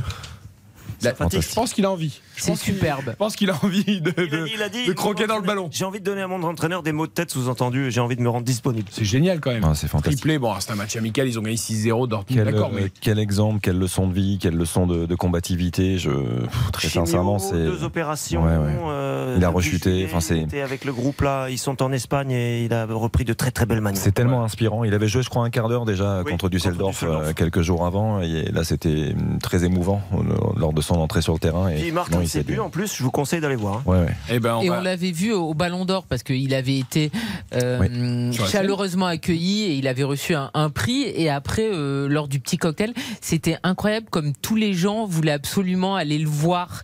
Et comme lui, il donnait un message d'espoir, de volonté. Tu sentais qu'il était euh, à 10 000% qu'il allait se battre alors qu'il lui arrivait euh, quelque chose de, de terrible. Et euh, moi, je le connaissais pas du tout euh, personnellement. Je le connais pas non plus après cette soirée. Mais je l'ai vu en tout cas être très touchant. On avait un petit peu échangé et tous les gens, tu vois, ils avaient envie vraiment de lui faire un, un petit mot, de faire une petite photo avec lui pour lui dire à, à quel point ils suivais. étaient solidaires. Tu le suivais à l'époque à, à la JA. Je me souviens de Sébastien Non, mais- à la JOCR. Oui, quand même, je l'ai jamais, euh, je le, je le connais pas personnellement, tu vois. C'est c'est quelqu'un qui a, bon, malgré toutes les difficultés qu'il a rencontrées ces derniers mois, euh, a une trajectoire et un parcours incroyable. Il faut s'inspirer de ce genre de parcours-là. Voilà, et on tenait à le saluer. On a hâte de le revoir en compétition officielle, évidemment, avec le maillot euh, du Borussia Dortmund. Je voudrais qu'on revienne au direct. On repart en Italie voir Guillaume Maillard Pacini. Toujours 1-0 pour le Napoli après 25 minutes dans le choc face à la Juve. Mais à la Juve qui a l'air de, de, se réveiller un petit peu. Oui, qui pousse un peu. Il y a une occasion de, de Milik d'une d'une jolie tête. Disons que la Juve sort un peu la tête de l'eau après un quart d'heure euh, assez difficile. Euh, voilà, elle commence un peu à, à reprendre de l'avant. On peut souligner aussi que Chiesa est titulaire. hein. Hein, on le sait qu'il est revenu dans le groupe. Il a, il a recommencé à jouer, mais c'est la première fois qu'il est titulaire depuis, depuis plus d'un an. Donc euh, voilà, c'est un retour euh, très important pour la Juve. Donc euh, voilà, toujours un 0 26 minutes de jeu. Et on rappelle qu'entre les deux équipes, pour l'instant, il y a 7 points d'écart. Mais si le Napoli gagne, il y en aurait 10. Et si l'AC Milan demain à Lecce ne gagnerait pas, on pourrait dire que le, trou euh, serait vraiment vraiment fait avec les, poursuivants du Napoli qui, comme tu l'as dit, est bien parti quand même pour, euh, remporter le titre euh, en Italie. On va évidemment parler du Napoli et de quand même ce serial buteur de Victor Osimhen, hein, 11 buts en 14 matchs en Serie A cette année. Mais c'est vrai que ce retour de la Juventus en a étonné plus d'un. La Juve qui avait très très mal débuté sa saison. Avant ce match contre Napoli, tu l'as dit, 8 victoires consécutives, aucun but encaissé. Ils ont repris la deuxième place à égalité avec l'AC Milan. Là, c'est le 450e match de Serie A d'Allegri, je crois, ce soir euh, dans ce match contre le Napoli. il, il a retrouvé un peu de crédit, il est revenu un peu de nulle part à l'image de cette Juve. C'est vrai que c'est une renaissance un peu inattendue. hein. Alors, auprès des supporters euh, du crédit, non. Non, parce que ça Euh, joue mal. que, Ça gagne 1-0 à la Oui. 85e. euh, c'est ouais. tout le paradoxe, mais ouais, c'est tout le paradoxe de cette Juve-là, honnêtement, qui a marqué 6 buts après la 85e minute depuis le. C'est vraiment une Juve, euh, comme le résumait la Stampa, qui un quotidien de Turin la semaine dernière, c'est une Juve qui, qui est moche, qui est chanceuse, mais qui gagne. Et ça, Allegri, il adore. On le sait, c'est pas, c'est pas l'entraîneur qui va te, te faire jouer euh, ton équipe à, à la Guardiola ou autre. Mais lui, voilà, lui, il pense qu'à la victoire, il veut gagner. Et c'est vrai que cette série de 8 victoires, évidemment, c'est pas uniquement le fruit de la chance, parce qu'il y a eu des victoires contre la Lazio, et une victoire contre l'Inter aussi avant, avant la trêve euh, internationale. Mais disons que cette là dans le contenu, voilà, c'est assez léger. Il y a vraiment euh, très très peu de choses euh, dans les 90 minutes, mais c'est vrai qu'elle sort toujours la tête de l'eau à un moment ou à un autre. Elle gagne. Et c'est vrai qu'elle est deuxième quand même aujourd'hui avant ce, match face au Napoli. Donc euh, elle, est parvenue à redresser une saison, comme vous l'avez dit, qui était compliquée. On rappelle ce match face au PSG notamment. Voilà, on avait, vu une belle Juve, mais on l'avait vu comme assez limitée. Euh, on rappelle qu'il y a beaucoup de blessés aussi, avec un Pogba qui ne devrait pas, tarder à faire son retour. Mais disons voilà, c'est tout le paradoxe de cette Juve-là. Elle gagne. Alors pour, ce, pour l'instant, ce soir, non. Mais lors de ces huit victoires, elle a gagné. Mais disons du côté des supporters, on est assez triste quand on voit une Juve qui joue aussi mal, malgré la victoire. C'est vraiment un, un paradoxe euh, que nous propose Allegri, comme souvent euh, cette saison avec la Juve. Je trouve qu'il y a plus de certitude malgré tout. Et effectivement, Guillaume l'a parfaitement dit. Allegri, on sait qu'il n'est pas connu pour, pour son jeu offensif depuis le, le début de sa carrière d'entraîneur. Mais euh, quand on voit la défense à trois axiaux composé de deux anciens latéraux, soit Alexandro Danilo, avec Bremer pour encadrer un petit peu tout ça. Euh, voilà, c'est quand même assez incroyable de, travailler, de réussir à mettre en place ça. Il y a eu des choix au fil des matchs cette saison qui n'ont pas été payants. Et puis pour moi, il y a un retour qui est capital. Tu l'as dit, Eric, c'est Federico Chiesa. C'est ne serait-ce qu'un joueur par rapport à tout ce qu'il peut euh, laisser euh, entendre et tout ce qu'il peut donner sur un terrain. Il emmène tout le monde avec lui.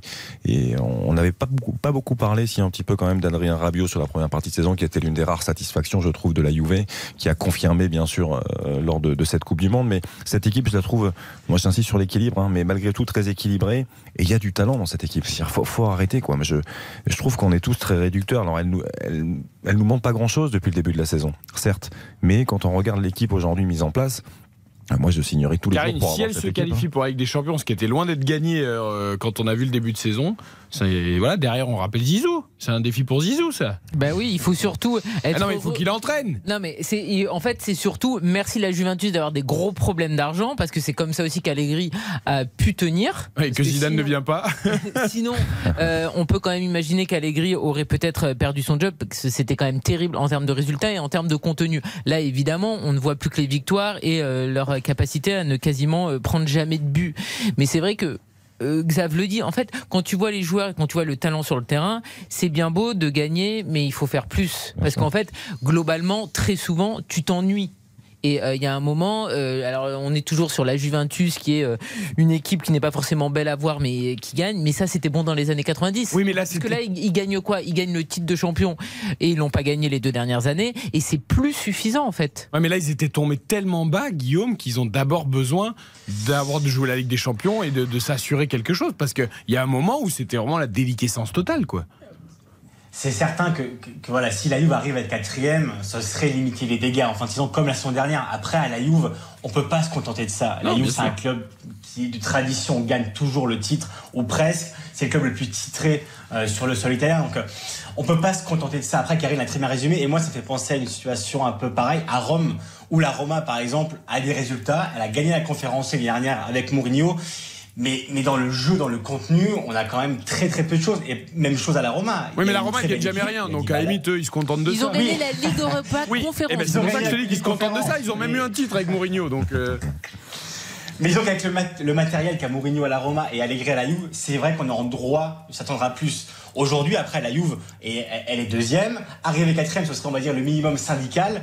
Mais elle croit au titre. Euh, voilà, si elle parvient à faire un coup euh, ce soir à Naples, même si c'est mal embarqué, bah, elle reviendra à 4 points en cas de victoire. Donc euh, le titre est toujours présent, toujours possible. Après, faut rappeler, voilà, vous l'avez dit, les, les soucis économiques. Faut rappeler que tout le conseil d'administration, euh, pendant la trêve, a démissionné. Agnelli n'est plus le président. Donc voilà, il y a eu beaucoup aussi de situations. On rappelle aussi que la Juve est sous enquête pour les plus-values fictives. Donc euh, il y a une situation autour du club qui est très difficile, en plus de celle euh, voilà, qui peut entourer l'entraîneur. Mais en tout cas, voilà, le fait que la Juve ait retrouvé des résultats, c'est déjà, une- on va dire, le, la- le- la moindre, le moindre mal pour, euh, pour ce club-là. Oui, c'est le minimum syndical. La Juve tu vois ce qu'il y a sur le terrain. Exactement. 1-0 par le Napoli après 32 minutes dans le choc de la Serie A, c'est du direct évidemment. Je l'ai dit à moitié en rigolant, mais est-ce qu'on en rêve un petit peu de Zizou à Turin? Évidemment. Évidemment. On en Zidane, parle, on en parle le dans les journaux régulièrement. C'est revenu encore là après le- la prolongation de Deschamps ou pas du tout? Alors, on en a un peu parlé évidemment parce qu'on a vu que Deschamps est prolongé jusqu'en 2026. En Italie, on aurait imaginé 2024. Donc, le fait de voir Deschamps autant conforté dans ce poste de sélectionneur des Bleus, c'est certain qu'on. Voilà, Zidane, entre Zidane et la Juve, il y a une sorte d'alchimie et d'histoire naturelle. C'est un, des seuls Zidane clubs où il peut aller, soyons honnêtes. Est-ce que, est-ce que, moi, pour moi, à mon avis, il n'y a pas assez d'argent et pas assez de grands joueurs pour qu'il y aille. Mais c'est un des seuls clubs où il peut aller, non? Ah oui. Ah oui, moi je ne veux pas qu'il aille en Angleterre, je ne veux pas qu'il aille en. Allemagne, désolé. Non, j'étais en train de réfléchir. Et, de euh, toute façon. euh, Moi, je veux qu'il reste dans sa tradition de un club par pays. Et bon, euh, j'enlève Cannes, il a été fort à Cannes, mais on va dire Bordeaux, il a explosé, euh, l'Italie, l'Espagne. Et donc voilà, il peut entraîner que la Juve, que le Real. Mais c'est quoi? Moi, je vais miser sur un retour au Real. Ah oui, justement, j'allais dire à Mathias, il va pas retourner une nouvelle fois au Real quand même. C'est possible. C'est po- c'est- c'est- c'est possible, mais, vous savez qu'il a déjà failli aller à la, Juventus. Euh, quand il revient au Real en, mars 2019, il a un accord avec la, Juve pour les prendre pour la saison 2019-2020, puisque je sais que euh, notamment son, adjoint euh, était en train de, de déménager, de chercher une maison à, Turin. C'est-à-dire que Zidane, c'est quelqu'un qui est très attaché aussi à, ses clubs de cœur, qui veut rendre l'appareil. C'est un sentimental, c'est un, peu un romantique aussi. Il finira jamais au c'est ça que tu veux nous dire? Euh, je pense pas. Très honnêtement, je ne pense pas, parce qu'en plus, euh, il trouve que c'est. un Il a dû être tenté le- à un moment quand même. Il, il- il trouve que c'est un petit peu le, le, le boxon au, au niveau de la direction, que c'est- pas assez, assez clair. Il, il y a toujours trop de problèmes, euh, ce qu'il n'avait pas par exemple au Real où c'est assez carré. Euh, là, il, il sait pas qui dirige vraiment, donc c'est un truc qui ne lui plaît pas. L'Angleterre, il avait été courtisé, mais il ne parlait pas la langue, ça l'avait freiné beaucoup. Là, la Juve, il parle italien, c'est un de ses clubs de cœur parce que il a vécu ses premiers Ah, il grands a son émois restaurant. aussi. Voilà, je savais que au, au début de sa carrière d'entraîneur, il avait failli entraîner Bordeaux. Rappelez-vous, c'était en- à, à l'été 2014. euh, il, il s'était entretenu avec Jean-Louis Trio, qui était venu aussi à, à- à Madrid. Et, le, le- le projet sportif et j'allais dire économique l'avait pas convaincu, à juste titre euh, peut-être. Euh, mais, mais donc voilà, c'est quelqu'un qui la Juve, c'est en tout cas clairement un, un club qui pourrait entraîner, comme même si son grand rêve, ça reste l'équipe de France. Mais j'ai quand même une petite question parce qu'on sait qu'il est très heureux à Madrid, qu'il aime la vie à Madrid, que sa famille a un poids dans c'est plus agréable qu'à Turin. Oui. Alors est-ce que Turin et en plus Madame y a déjà vécu, ça ce serait pas un frein en fait la destination C'est vrai que Turin c'est sympa, mais enfin c'est pas Madrid. Non. Ah On mange bien, Turin. Mais moi j'adore. Mais deux jours pour aller voir un match à Turin. Mais C'est bon, une ville méconnue, Turin. Non mais d'accord. C'est une enfin, ville bon. qui a une mauvaise presse. Alors, c'est pas une C'est ville sympa, j'aime bien, mais, entre Madrid et Turin, la qualité de vie n'est pas la même. Ah, bien hein. sûr, il n'y a pas le même brouillard à Madrid qu'à Turin. Voilà. Donc, est-ce que par rapport à Madame et aux souhaits de sa famille, c'est pas euh, genre euh, un stop en fait retourner à Turin? Peut-être, mais là, mais là, il, a, il a bien profité quand même de, de, Bah oui. de sa famille. Et, je- il a, et moi, de ce qu'on m'en dit, c'est qu'il a envie de, Bah oui. de, re- de reprendre une équipe. Ça lui manque un petit peu le Il terme. viendra jamais en Angleterre, Bruno Constant. Il parle pas anglais, il fait moche. Il viendra jamais en Angleterre. Si c'est pour manger en Angleterre, supporter Ouais, le ouais. temps, etc. C'est mort pour vous, hein, Bruno. hein. Je sais pas, je sais, faut jamais dire jamais. Non, mais hein, bien sûr, avec t'as raison. anglais, hein. Il en veut Quand même on a pas, l'argent, euh, Angleterre. Quand on a l'argent et les joueurs. euh, L'argent, ça, ça, va. peut séduire, voilà. hein, ça a séduit Guardiola, ça a Bien séduit. Jurgen Klopp, ça a séduit pas mal de, de grands managers. Donc, euh, Mais l'Angleterre aimerait bien, là, ouais, attirer Zidane, ce serait un, un petit aussi un petit clin d'œil. Ah bah. euh, ouais. Même Zidane vient chez nous alors que soi-disant il pouvait pas venir? Euh, Le mot rêver, je sais pas si le mot rêver correspond à, l'intérêt qu'on porte à Zidane. Euh, C'était plus pour Guardiola quand Chelsea avait fait sa cour et notamment Roman Abramovich. Euh, quand euh, club était arrivé à Liverpool, on savait qu'il y avait le, le mariage parfait, donc il y avait un truc un peu de magie et de rêve autour. Euh, Zidane, c'est plutôt le pragmatisme. On sait que c'est quelqu'un qui va ramener des trophées, euh, un peu comme Didier Deschamps.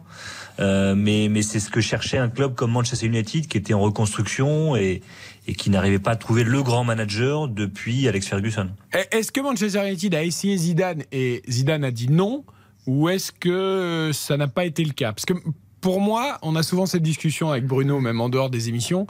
Pour moi, Zidane, s'il y a une petite critique que je lui fais, c'est que je suis pas sûr qu'il ait le courage d'aller se lancer dans un truc où il y a beaucoup de travail à faire et où il n'y a pas l'assurance entre guillemets de gagner. Et est-ce qu'il a refusé Manchester United? Bah, déjà, ça, c'est aussi le, le- le luxe qu'il a gagné. De, de pas de pas vouloir entraîner des clubs qui sont en pleine reconstruction, c'est ce qui, le droit qu'il a gagné en gagnant trois Ligues des Champions avec le Real Madrid, qui est le club le plus compliqué. Euh, Aujourd'hui, Manchester United fait peut-être partie des clubs les plus compliqués à diriger. Et à l'époque où on l'avait euh, on l'avait sondé, il avait été sondé.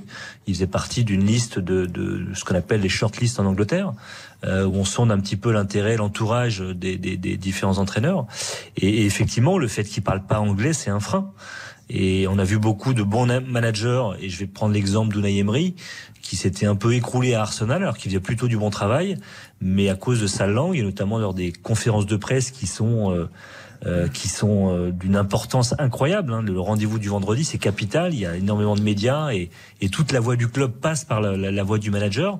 Et ben forcément, lui, il s'était écroulé à cause de la langue et Zidane pouvait avoir cette crainte. Si on se se fait pas comprendre en Angleterre, on peut avoir de grosses difficultés. Bruno, c'est quand même un petit peu dur, je trouve, ton parallèle ou en tout cas ton explication, parce que Emery, que ça soit un bon coach et qu'il ait des idées, oui, mais sauf que Emery n'a jamais été un immense joueur et Emery, on ne sait pas justement s'il a un plafond de verre. Zidane, on est sûr que non, parce qu'il a réussi au Real Madrid, qui était le club le le, fait, plus dur. le fait et Emery, été il a dû un pas redescendre. dans la langue. hein. Non, mais d'accord, mais sauf que Emery, on a bien vu qu'il avait dû redescendre d'un cran parce que quand tu passes déjà du PSG à Arsenal, c'est déjà moins bien. Il a même pas réussi à Arsenal, donc il est encore allé plus bas. Et il a regagné Et en moi, Espagne. je suis, je suis- je suis pas d'accord avec le, le fait qu'il n'ait pas réussi à Arsenal. Pour moi, il Ah a fait bon? du très très bon travail. Il a, il a remis de l'ordre au sein du club d'Arsenal. Il y avait une vraie ligne directrice. À l'époque, sur la première, la première année d'Unai Emery, on commençait à parler à nouveau des canonniers. Euh, Cette équipe d'A- d'Arsène Wenger qui, qui traversait le terrain un peu de manière chevaleresque et qui mettait à mal ses adversaires. Et, et ça, c'est quelque chose qu'on avait plus vu à Arsenal depuis presque une dizaine d'années. Donc, et, et encore une fois, c'est vraiment son, son problème de communication pour moi qui l'a barré des, des grands clubs euh, euh, hors Espagne, parce que le PSG c'est la même chose. Hein. Il s'écroule parce qu'au niveau de la langue, il y a des gros gros soucis. Il Ah arrive bon, pas à mais se il s'écroule pas parce qu'il y a eu euh, son équipe qui s'est écroulée sur la pelouse mais aussi. c'est c'est sa communication qui passe pas avec le, avec le vestiaire. Et ça a été pareil avec Arsenal. Sa communication en anglais ne passait pas avec le vestiaire. Il y avait même des joueurs qui ne comprenaient pas qu'il qu'il insiste à vouloir parler anglais euh, plutôt que passer par un traducteur. Euh, je vous et, et coupe, ça, Bruno. ça, ça a provoqué sa chute. Je vous coupe parce qu'il y a un deuxième but en Italie. La messe est peut-être pas encore dite, Guillaume Maillard Pacini, mais en tout cas la logique est respectée. Le leader flamboyant de la Serie A est en train de mettre euh, à mal la Juventus. Oui, Varashkelia qui, qui a doublé la mise, son septième but de la saison, recruté 10 millions. On le sait, c'est la grosse révélation de, Ah ouais. de la saison d'Italie. Ouais, alors, c'est vraiment le, le gros coup. Euh, voilà. Je pense qu'il n'y a pas plus satisfaisant pour un club de recruter un joueur à ce prix-là et aujourd'hui d'en faire le joueur qu'il est. Donc euh, voilà, 2-0 pour, pour Naples. On voit les joueurs de la Juve qui s'expliquent, qui ont un peu de mal à se comprendre. En tout cas, voilà, la messe n'est pas encore dite, mais disons que c'est bien parti pour Naples qui, pour l'instant, euh, voilà, met la Juve à 10 points. Et, et comme on dit tout à l'heure, si Milan gagnait pas demain, honnêtement, euh, on dira pas que le titre est joué, mais on pourra dire que la moitié est à Naples. Quelle équipe de Naples, elle est quand même merveilleuse, cette équipe euh, mise en forme par Luciano Spalletti, qui lui aussi, a mine de rien, revit parce qu'il a eu des heures euh, plus délicates, euh, l'entraîneur italien. Et là, c'est beau, ça joue vite, il y a de l'intensité, il y a de la technique, il y a ce duo devant qui est quand même incroyable. Enfin, franchement, elle est belle cette équipe de Naples, Guillaume. Il faut insister sur, euh, sur, sur Spalletti, parce que ce qu'il est en train de faire, c'est quelque chose de- d'extraordinaire. Euh, on parle beaucoup de Francaise et du Racing Club de Lens. Je, je trouve qu'il y a beaucoup de similitudes dans le, la construction de l'effectif. Quand on voit cet effectif-là, c'est pas un effectif qui est taillé pour être champion d'Italie. Quand on le compare aux autres, Euh, je sais pas ce que t'en penses Guillaume, mais quand on regarde et sans, sans parler des anciens de Ligue 1 qu'on connaît, hein, Zambo Anguissa a eu une progression euh, fulgurante. Ah, plus Euh, quand il a quitté l'Olympique de Marseille, il avait déjà d'ailleurs été très bon les derniers mois avant de partir. Osimhen, il avait été excellent bien sûr au LOSC, mais, mais Politano, Kvaratskhelia, Zielinski, Lobotka dans le cœur du jeu, Ramani, Kim en défense centrale, Di Lorenzo, Mario Rui dans les couloirs. Je veux dire, quand on regarde cette équipe, on prend ligne par ligne. international, Ah non. en tout cas, peu. Mais, mais c'est ce qui est fantastique, c'est que Spalletti a réussi vraiment à, à former un collectif redoutable. Ouais, ça joue bien. Tu sais, Xavier, où il est fort, où, ouais, où il est fort, Spalletti, c'est vraiment qu'il il sait faire progresser ses joueurs. Et ça, c'est quelque chose qui lui a toujours été, euh, on lui a toujours donné en Italie. Alors, il n'a jamais gagné le Scudetto, c'est son plus grand regret, et ça pourrait être le cas cette saison, euh, évidemment, mais tous les joueurs qui l'ont eu, alors on le sait, Spalletti, il a un caractère assez spécial, il aime bien être protagoniste, mais c'est vraiment un entraîneur qui sait former une équipe. On, l'a- on- on se souvient de la première Roma qu'il a eue dans les années 2005-2006 où il était passé tout près du titre. Et, but de Di Maria. Ah, c'est Di dingue. Maria. Cette Juve, Ah, c'est vrai qu'elle a des ressources. Et derrière, revenir à 2-1 là, avec un super but, d'ailleurs, collectivement. Et c'est Di Maria qui marque, en effet, en, en- en direct, euh, Guillaume. Et voilà, finalement. ouais, on ouais, voilà. Le match est relancé, mais pour revenir, ça change rien de ce qu'on disait de Spalletti. C'est un très bon entraîneur. En Italie, il a toujours eu plutôt une bonne cote euh, parce que c'est un entraîneur qui t'emmène toujours dans le top 4. Ça, c'est son minimum à lui. Mais il y a toujours eu ce plafond de verre euh, du Scudetto. On n'a pas envie de porter la guigne, ni à lui ni à Naples. Mais c'est vrai que pour l'instant, ce serait cette saison sa consécration. Parce que ce Napoli, on s'en souvient en Ligue des Champions, rappelez-vous, contre Liverpool le 4-1, à Amsterdam contre l'Ajax le 6-1. Enfin, il y a eu des vraies démonstrations cette saison du Napoli. Donc, euh, ce serait mérité aussi pour ce club, qui est quand même un club légendaire pour, pour la Serie A. 2-1 pour le Napoli face à la Juve. On est à 3 minutes de la mi-temps. On suit évidemment ce choc de Serie A dans le Conseil de l'Europe de RTL Foot.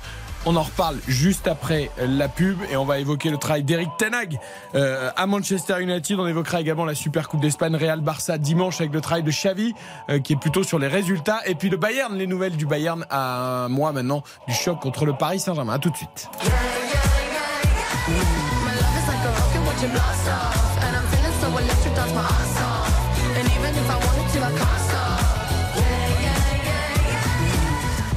RTL, RTL Foot. Présenté par Eric Silvestro. Avec Karine Galli, Xavier Domergue, Baptiste Duré et toute notre équipe du Conseil de l'Europe, Bruno Constant pour la Première Ligue, Mathias Valton pour la Liga espagnole, Guillaume Maillard Pacini pour la Serie A et David Lortolari pour la Bundesliga. Toute l'actualité du foot européen avec ce choc notamment entre le Napoli et la Juventus. On s'approche de la mi-temps. 2-1 pour le Napoli qui a mené 2-0 mais André Di Maria a réduit le score. Avant d'évoquer l'Angleterre, l'Espagne et l'Allemagne, un point sur les scores de Ligue 2 et de National avec Baptiste Durieux. Exactement, c'est la mi-temps et le Paris FC qui est mené 1 à 0 par Annecy. J'y viens, Xavier, doucement. Euh, 0 à 0 entre Bastia et Pau. 1-0 pour Dijon euh, face à Valenciennes. Un partout entre Guingamp et Grenoble. Laval-Rodez, ça fait 1-0 pour euh, Laval avec deux cartons rouges, enfin un carton rouge de chaque côté. Le Havre-Nîmes 0 à 0 et puis Metz-Quevilly-Rouen 0-0. Et effectivement, les Girondins de Bordeaux. Ah, c'est parce que vous n'avez pas commencé par Bordeaux. Ah, bah, il y a quand même des priorités, il y a une hiérarchie, non? Oui, bah, la hiérarchie, c'est aussi Ah, la le meilleur hiérarchie, pour c'est la le fin. leader du Havre qui est tenu en échec déjà. Exactement. Et après, on peut parler de Bordeaux Ah qui est oui. deuxième. Bordeaux qui est deuxième et qui mène 1 à 0 pour l'instant face à Amiens. Grâce au meilleur buteur plus que jamais du championnat de France. de Exactement. Josh Maja. Qui Josh joue avec des petits gants. Oui, tout à fait. Ancien joueur de Sunderland, formidable. Non, parce qu'on parlait du crack C'est vrai, mais il y a- Ouais. il y a Davitashvili aussi hein, en Ligue 2. Ouais. Les Géorgiens sont à l'honneur. Euh, Est-ce on va que pas c'est faire une exactement le même niveau Mais Je bon, euh, le, le national Euh, oui, on y va. Euh, Martigues, pour l'instant, qui euh, conforte sa place de, de leader, qui passe même devant euh, Versailles grâce à, à sa victoire 1 à 0 face à Bastia Borgo. Versailles a gagné aussi euh, également 3 buts à 1 euh, sur euh, la pelouse d'Avranches, un partout entre Le Mans et Villefranche, euh, vi- un partout match nul également entre le Puy-en-Velay et euh, Nancy, 0 à 0 entre Orléans et Dun- Dun- Dunkerque, victoire de Cholet sur la pelouse du Paris 13 Atletico 3 buts à 1 et victoire du Red Star 3 à 0 face à Châteauroux. Et ce dans Stade Briochamp ça fait un partout. Merci beaucoup Baptiste pour tous ces résultats de Ligue 2 nationale, évidemment tous les quarts d'heure. RTL Foot. Allez, revenons à nos débats européens. On était en train d'évoquer juste avant la réduction du score de Di Maria pour la Juve sur la pelouse de Naples, toujours 2-1 pour les Napolitains. Euh, pour le travail de Eric Tenag avec Zizou, pouvait-il aller ou pas euh, à Manchester? Là, on se concentre puisque c'est Eric Tenag, euh, Bruno Constant qui est à Manchester et qui fait lui aussi un sacré boulot. Ça a été très compliqué au départ, mais là, force est de Oui. constater que depuis quelques temps, c'est 20 victoires en 27 matchs depuis qu'il a pris l'équipe et je crois qu'il y avait 3 défaites dans les 7 premiers matchs. Donc voilà, depuis, c'est c'est presque un sans faute. C'est ça, et c'est d'ailleurs le- l'entraîneur dans l'histoire de Manchester qui a ce, ce meilleur bilan après 27 matchs. Euh, il avait mal commencé parce qu'il avait perdu ses deux premières euh, journées de, de- de championnat. Il y avait aussi euh, lors du Manchester Derby la défaite assez lourde, 6-3 Ah oui, euh, au mois d'octobre. Et ça a été un peu le, le point de tournant, le point de bascule de, de cette équipe de Ten Hag qui s'est redressée petit à petit, qui a retrouvé de la discipline, qui s'était un peu perdu euh, euh, sur la, les 12 derniers mois. Euh, il a eu des décisions fortes aussi, le fait de mettre Ronaldo sur le banc, euh, parce qu'il correspondait pas à sa façon de jouer, le, le fait d'écarter par exemple Marcus Rashford euh, du 11 de départ contre Wolverhampton parce qu'il était arrivé en retard à une réunion, c'était une certaine autorité qu'on retrouvait plus à United, qui s'était un peu perdu. Il y avait un peu de laisser aller, le fait de mettre Maguire par exemple le capitaine sur le banc aussi, parce qu'il préfère euh, Lisandro Martinez qui est, qui est plus vif, euh, qui est meilleur dans le duel et qui euh, correspond plus aux qualités qui, qui, l'attendent d'un défenseur central. Donc il a fait des choix forts comme ça et petit à petit il a construit un peu son, château. Et effectivement c'est impressionnant, une seule défaite euh, sur les 10, 18 derniers matchs depuis cette tour de défaite contre City au mois d'octobre. C'est assez incroyable. Ils sont aujourd'hui sur 8 victoires consécutives, toutes compétitions. C'est le seul club anglais qui est encore engagé dans quatre compétitions. Et puis voilà, 5 victoires lors des 6 dernières journées de Première Ligue. Donc ça va bien pour euh, United et pour Ten Hag, qui a réinstallé United surtout dans le top 4. Et ça c'est l'objectif des dirigeants, se qualifier pour la prochaine Ligue des Champions. David Et je suis pas surpris, euh, vu d'Allemagne, de, de ses euh, compétences euh, humaines et techniques, euh, messieurs, parce que euh, quand il est passé au Bayern, quand il a entraîné l'équipe réserve, il a acquis un statut et un crédit énorme, énorme, énorme. Les, supporters du Bayern le réclamaient, le voulaient pour l'équipe première, et il avait là-bas, alors c'était l'équipe réserve, certes, c'était pas Manchester City, Manchester United, le Real ou la Juve, mais il a acquis une, espèce d'aura et je suis certain qu'il a à la fois les compétences techniques et les compétences humaines pour, pour mener un grand groupe. Alors après, vous avez raison, il fait un boulot incroyable, mais il y a une donnée que vous n'évoquez pas et je me tourne vers Mathias Valton. Pour moi, il y a un gros changement. C'est Casemiro. Ah, bien sûr. Casemiro, numéro 6 de Manchester United, ça te change tout. Et Casemiro, Mathias, je me tourne vers toi, qu'il a eu au Real pendant des années. On sait l'importance de ce joueur à tous les niveaux. Ah oui, pour moi c'est un joueur indispensable, euh, qui n'est peut-être pas forcément très beau à voir, même si techniquement il est, c'est loin d'être un peintre. Mais c'est, pour moi l'équilibre euh, d'une équipe. Euh, c'est aussi la culture de la gagne. C'est en plus quelqu'un qui était extrêmement apprécié de ses coéquipiers, parce que c'est un meneur d'hommes et en même temps c'est quelqu'un de, très chaleureux, de très jovial. Euh, avec les médias, c'est aussi un régal. Je vais pas vous le cacher, que moi qui l'ai fréquenté un petit peu, c'est vraiment un bonheur. Il n'y a jamais de langue de bois, il se cache jamais dans la défaite, dans la dans la victoire, n'est pas non plus euphorique. Pour moi, c'est vraiment un, un- un vrai joueur collectif, un vrai joueur d'équipe et qui assure l'équilibre euh, d'une équipe, ce qui est pour moi primordial. Et d'ailleurs, rappelons qu'il est parti du Real plutôt dans de bons termes pour service rendu avec un très gros contrat à Manchester. Il n'y a pas eu de, de guerre ou quoi que ce soit. Il avait tellement donné au club que Et le on Real. jamais compris son choix quand même. à la Non, mais que le Real a, compris son souhait. euh, il s'y non, mais, aussi, hein. je veux dire, le Real a compris son souhait de, de vivre une autre aventure, de trouver un très gros contrat financièrement. Et, et voilà, ça s'est fait en, en bonne Oui, en fin de mercato, mais ça paraissait fou quand même. ça paraissait fou. ça que paraissait franchement, de choisir United quand t'es au Real et que t'es un monstre et que t'as un trio au milieu de terrain fabuleux. C'est un compétiteur aussi, c'est Ouais. des défis quoi. Et puis c'est un club qui fait malgré tout toujours rêver. Je veux dire, euh, Manchester United est toujours un club qui fait rêver. C'est-à-dire qu'il n'y a, plus le, euh, la même prestance, il n'y a plus les, les titres qu'il y avait il y a encore quelques années. Mais, euh, mais moi, je revois encore beaucoup de personnes très critiques quand, euh, notamment au montant du transfert de Casemiro, 70 millions, Oh oui. mais ils sont complètement malades. Mais en fait, il faut se rendre compte de la qualité de ce joueur. Ah, Vu l'argent qu'ils mettent sur tous les joueurs en Angleterre, finalement, Non, c'était mais je pas. les gens ils étaient plus critiques sur le choix de Casemiro. Moi, je comprends pas, hein, et j'ai jamais compris. Ah, non, non, non. sur les il y a- il y 70 avait- millions Il y a eu beaucoup Ah de critiques. Ah oui. Il y a eu beaucoup de critiques sur l'âge. Il y a eu beaucoup de critiques sur l'investissement par rapport à l'âge aussi de Casemiro.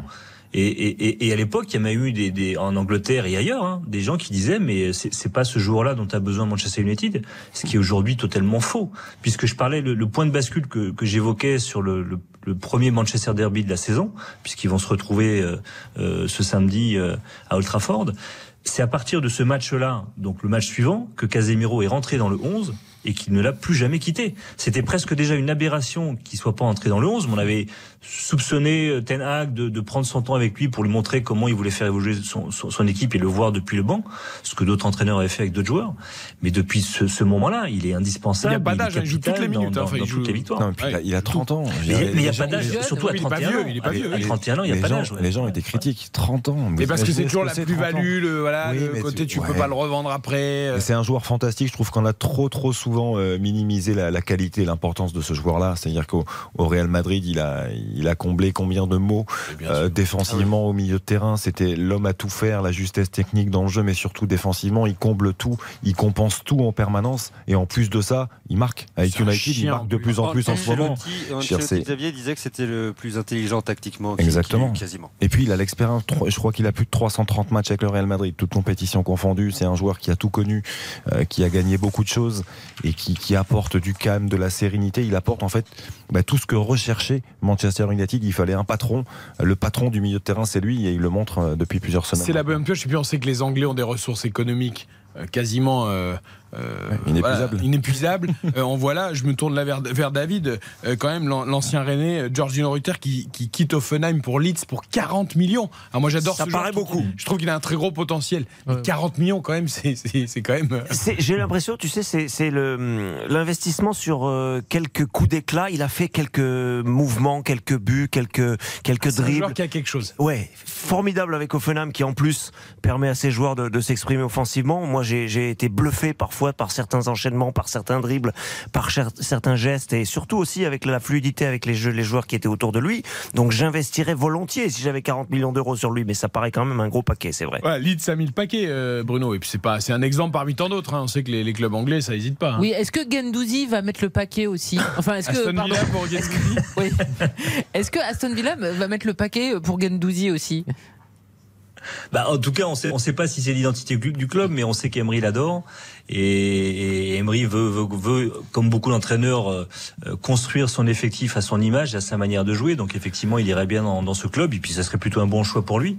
Ju- Juste pour revenir à Leeds, euh, Leeds, on va dire entre guillemets petit club, pas dans l'histoire, hein, parce que c'est un club emblématique du football anglais, mais qui est plutôt un club de deuxième partie de saison, euh, deuxième partie de tableau, pardon.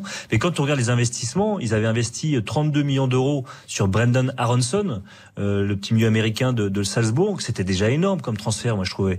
25 millions d'euros sur Luis Sinistera, qui est arrivé en provenance de Feyenoord, 22 ans, 23 ans.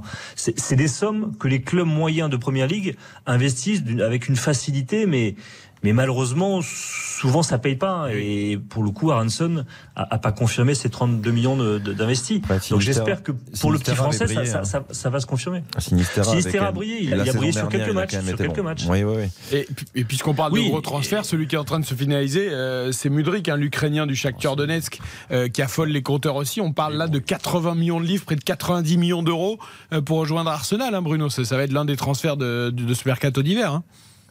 Ouais, il y a une bataille extraordinaire entre Chelsea, euh, qui a, qui a plus du tout de limite. Hein. Chelsea, euh, je pense qu'il serait même capable de battre les records en termes de- de- d'indemnité pour un seul joueur. On a mais, mais il y avait de une grande lutte avec Arsenal.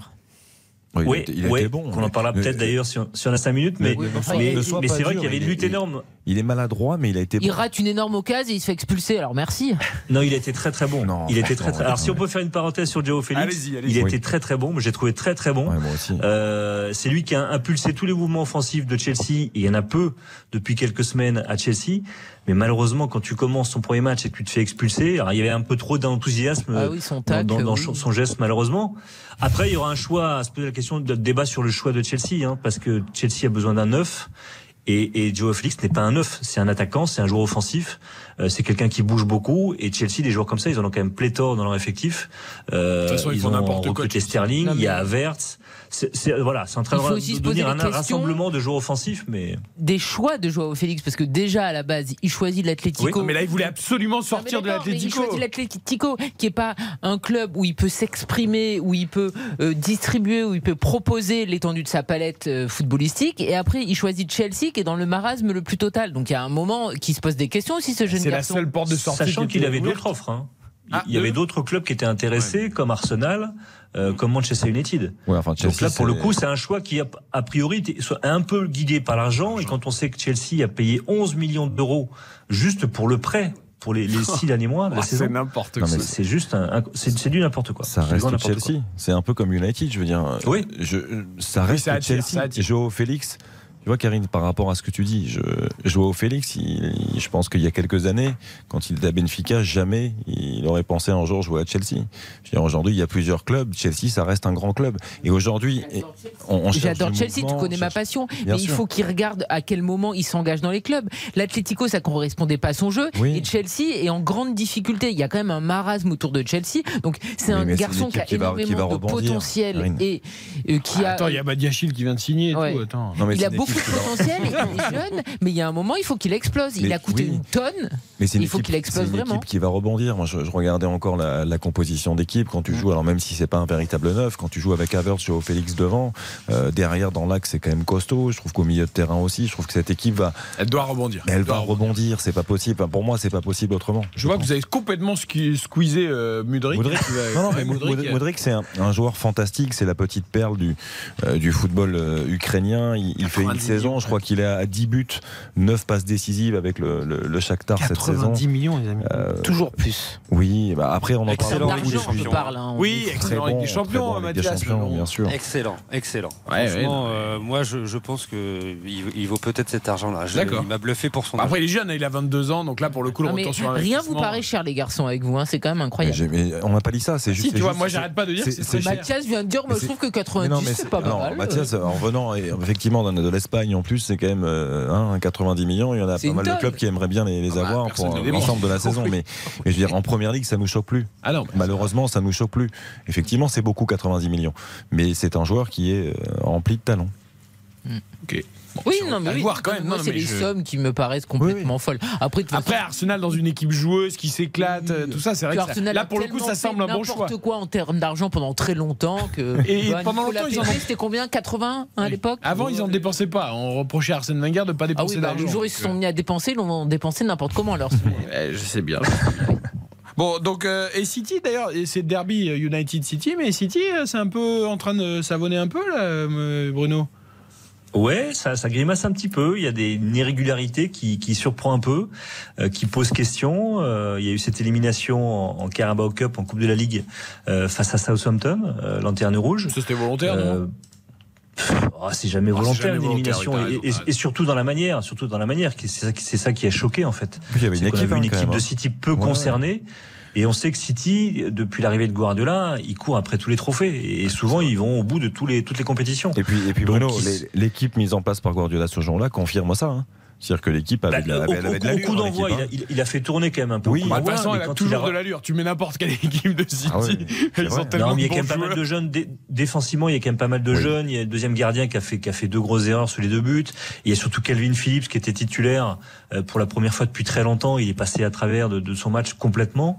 Et mais il y a des questions surtout sur. euh, ben, on en revient toujours au même débat. Est-ce que Haaland rend Manchester City moins fort?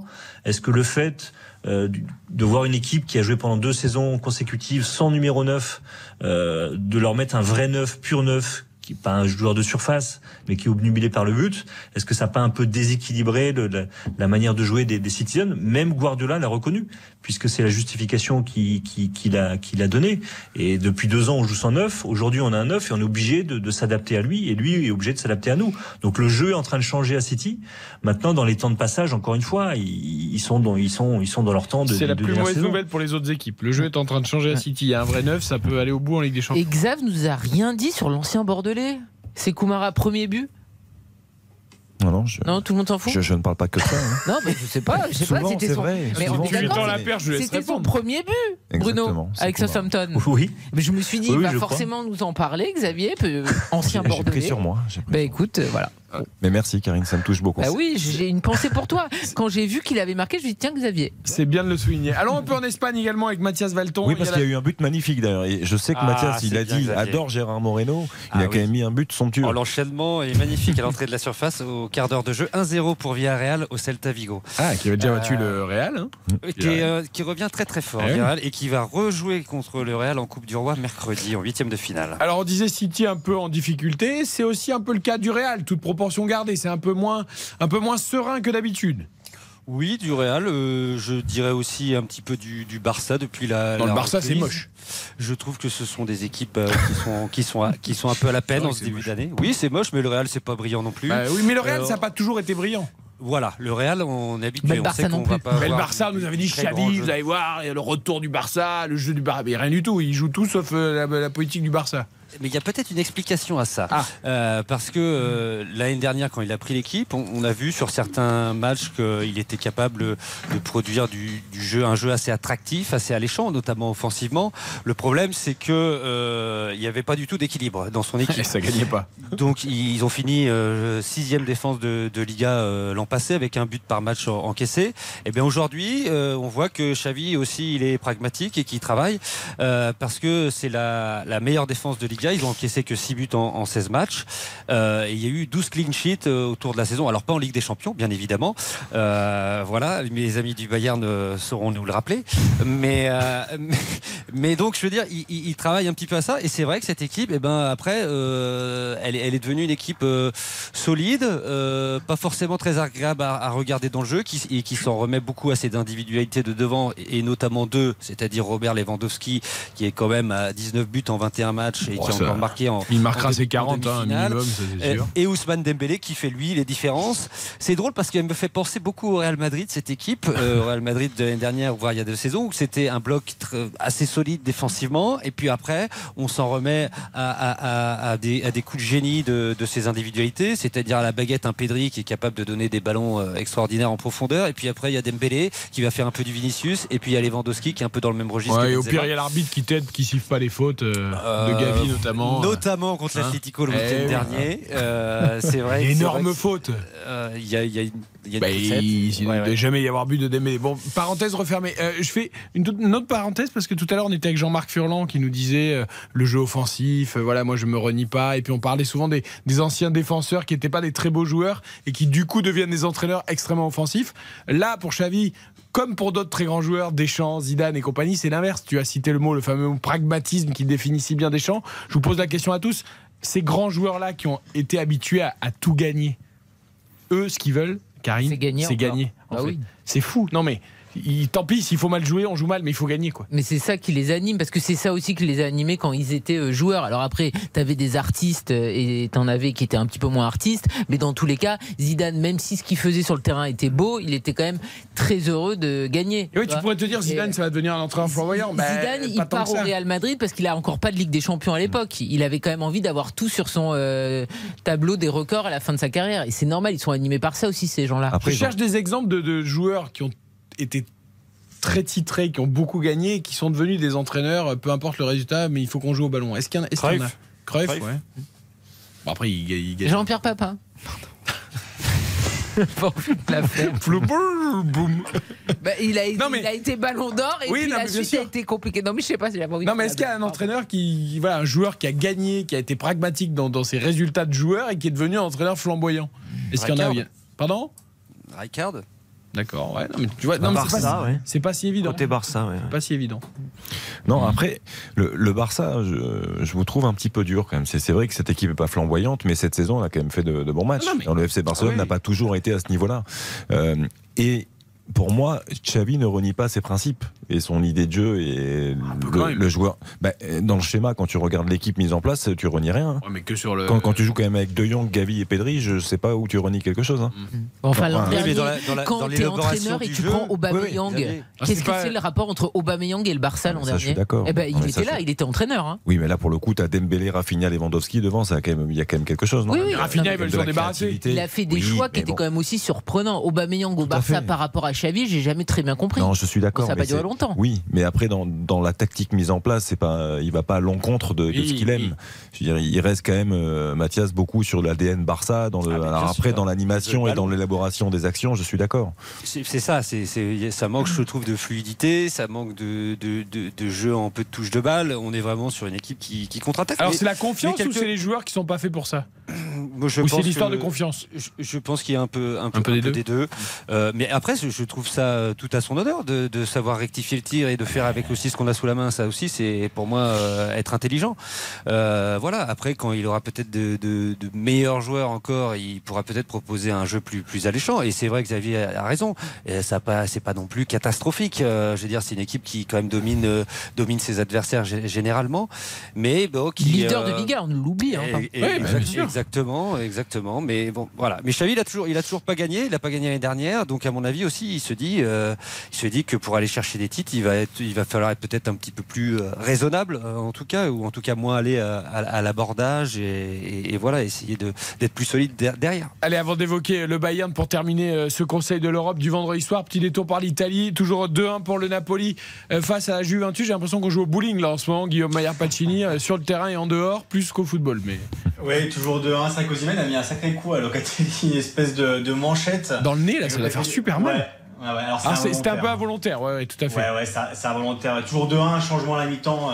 Politano qui est sorti sur blessure et Elmas qui est rentré côté Napoli. Et voilà, pour l'instant, on est à peu près à 50e minute de jeu. Il y a toujours 2-1 pour, pour le Napoli, leader de Serie A, on le rappelle. Et Chiesa lui a renversé son kiné ou son médecin ou sur le bord, pareil. Il est allé le relever ensuite parce qu'il l'a fait tomber sur le bord du terrain. Non, mais Loc- Locatelli est pas bien. Il est, ça fait plusieurs minutes qu'il il est par terre.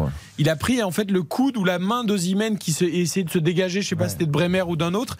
Et en fait, Locatelli est arrivé et il a pris par dessous dans le nez, mais par dessous, ça, ça peut faire très très mal. hein. Je ne sais pas s'il pourra Ouais. continuer. Bon, il y a Paredes au cas où sinon. hein. À suivre, effectivement. J'ai une petite question parce que je vois que euh, certains sites euh, sont en train de confirmer et d'officialiser la signature de Wood Weghorst à, à Manchester United. Une confirmation, euh, Bruno, ou pas encore? Le joueur de la Roma? Oui, alors confirmation non, pas encore officielle, mais, mais, mais c'était quasiment bouclé Ouais. parce qu'il y avait le, médical, enfin la, la visite médicale à passer. Et ça peut paraître un, un choix surprenant euh, de la part de Manchester United, mais parce que c'est Ten Hag, euh, ils sont de la même nationalité, ils se connaissent très très bien. Mais c'est surtout un profil euh, dont a besoin ou d'estime avoir besoin Ten Hag pour, pour la construction de son équipe. Il n'a pas. Une espèce de point d'appui, de point de fixation autour desquels peut tourner beaucoup de joueurs offensifs comme Rashford, comme Martial, euh, et, et beau- beaucoup de profils qui se ressemblent d'ailleurs. Et, et il avait besoin de ce joueur-là. Et puis Vogort, par où, partout il est passé, et je pense que David pourra confirmer, il a marqué partout, notamment en Allemagne. À Wolfsburg, Mais c'est il, un est- joueur il est- qui il marque. est- ouais, il a montré qu'il était fort de la tête, un pur finisseur, un remiseur aussi. euh, tu as raison, Bruno. C'est un joueur qui peut être intéressant en, en bout de ligne. Ouais. Et, et Locatelli, c'est le- c'est la bouche, hein, c'est pas le nez finalement, mais il a la bouche bien en sang. mais ça, ça a l'air d'aller. Je voudrais qu'on évoque le Bayern. Il nous reste quelques minutes quand même. Futur adversaire du Paris Saint-Germain en huitième de finale de la Ligue des Champions. Euh, ils ont fait un, un stage de reprise à Doha. À Doha, au oui, ils Qatar. sont rentrés hier. Voilà, euh, avec Daleblin qui les a rejoints là aussi, c'était un peu surprenant. On en est où euh, Du mercato, de l'état de forme euh, Dans quel état on va avoir le Bayern? Euh, les absents, on les connaît. Manuel Neuer pour toute la saison, son accident de ski. Toujours pas de gardien? Non, pas de gardien. Toujours pas de ça, Neubel ça discute êtes côté. sûr on, on vous le- Ah, apparemment, il, Eric il aurait te dit- l'emmène, hein. il Mais moi aurait- je te l'emmène. Hein. Non, non, mais Alexander Nubel aurait dit aujourd'hui qu'il a Il veut pas eu, pas y il aller. a Bah pas eu non, le tu coup de m'étonnes. téléphone du Bayern, donc Oui. il est bien à Monaco. Ouais, bah, Monaco tu veut m'étonnes le- qu'il est bien. non, Oui, mais- Eric le met dans le break Bon. et ils font la route ensemble. hein. Bon, on oublie le, on oublie Neubel. tant pis Sommer côté Gladbach, c'est c'est compliqué parce que ce que propose le Bayern comme argent, euh, Gladbach euh, en voudrait plus. Donc c'est du simple au double. C'est pas les sommes que vous évoquiez tout à l'heure, mais ça peut poser un problème. Et puis aujourd'hui, absence de Choupo-Moting qui était grippé, absence de Goretzka aussi, absence de Delirte et on s'est retrouvé Eric. Intéressant pour se projeter peut-être avec une défense centrale Pavard ou Pamecano, franco-française. Ah. 4 Pavard qu'on annonce au Real d'ailleurs. Alors là, enfin, le Real s'intéresse à ça. arrière droit. Non mais ça. ce qu'on disait aux antennes, on, on voit qu'il a un, un langage corporel, il est pas, il est là, mais il est pas là. Il, est, il a, il a l'air d'avoir un mal-être, euh, Benjamin Pavard, qui Mathias, se reprenez en, chose les, reprenez en main les choses en Espagne. Euh, Pavard peut pas aller au Real. Au Barça, on l'annonce. Ah, au Barça aussi. Bon, bon. Ouais, voir ça aussi. Mais Je- au sais pas- Real avant, non Je, je sais pas lequel serait le pire. Il y a les deux. Euh, 4-4 contre 4-4. Salzbourg amical, on en tire quelque chose ou pas? Oui, bah oui, parce que la reprise du championnat dans exactement une semaine, Eric, ça sera contre RB Leipzig, euh, vendredi 20h30 prochain. Sur Et bah, le jouer, oui, euh, il, est, il, est, il est pas sûr qu'il joue parce qu'il va, il est en train de reprendre. Ça peut être un des absents principaux le week-end prochain. Non, mais il est important. Euh, J'ai l'impression qu'il y a de l'inquiétude autour du Bayern quand même. On se, on se- on se- on se présente en tout petit contre le PSG dans un. Non, on n'en est Non. pas, on n'en est pas tout à fait là, mais hein.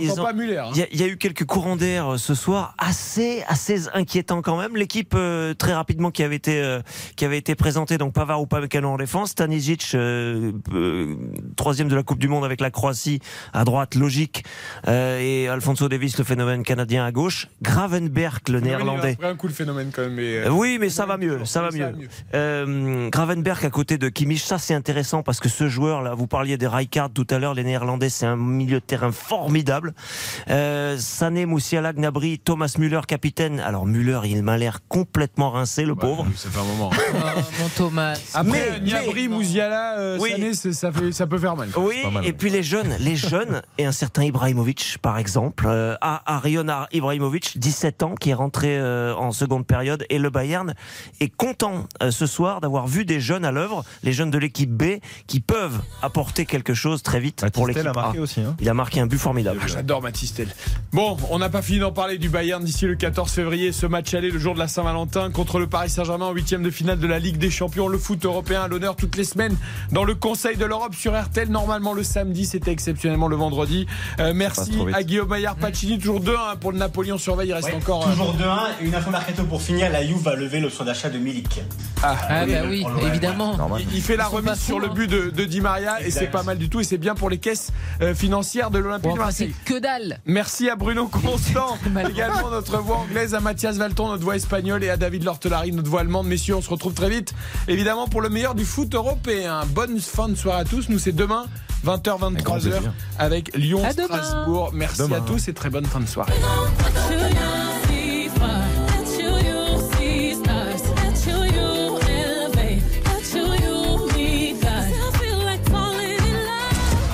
RTL,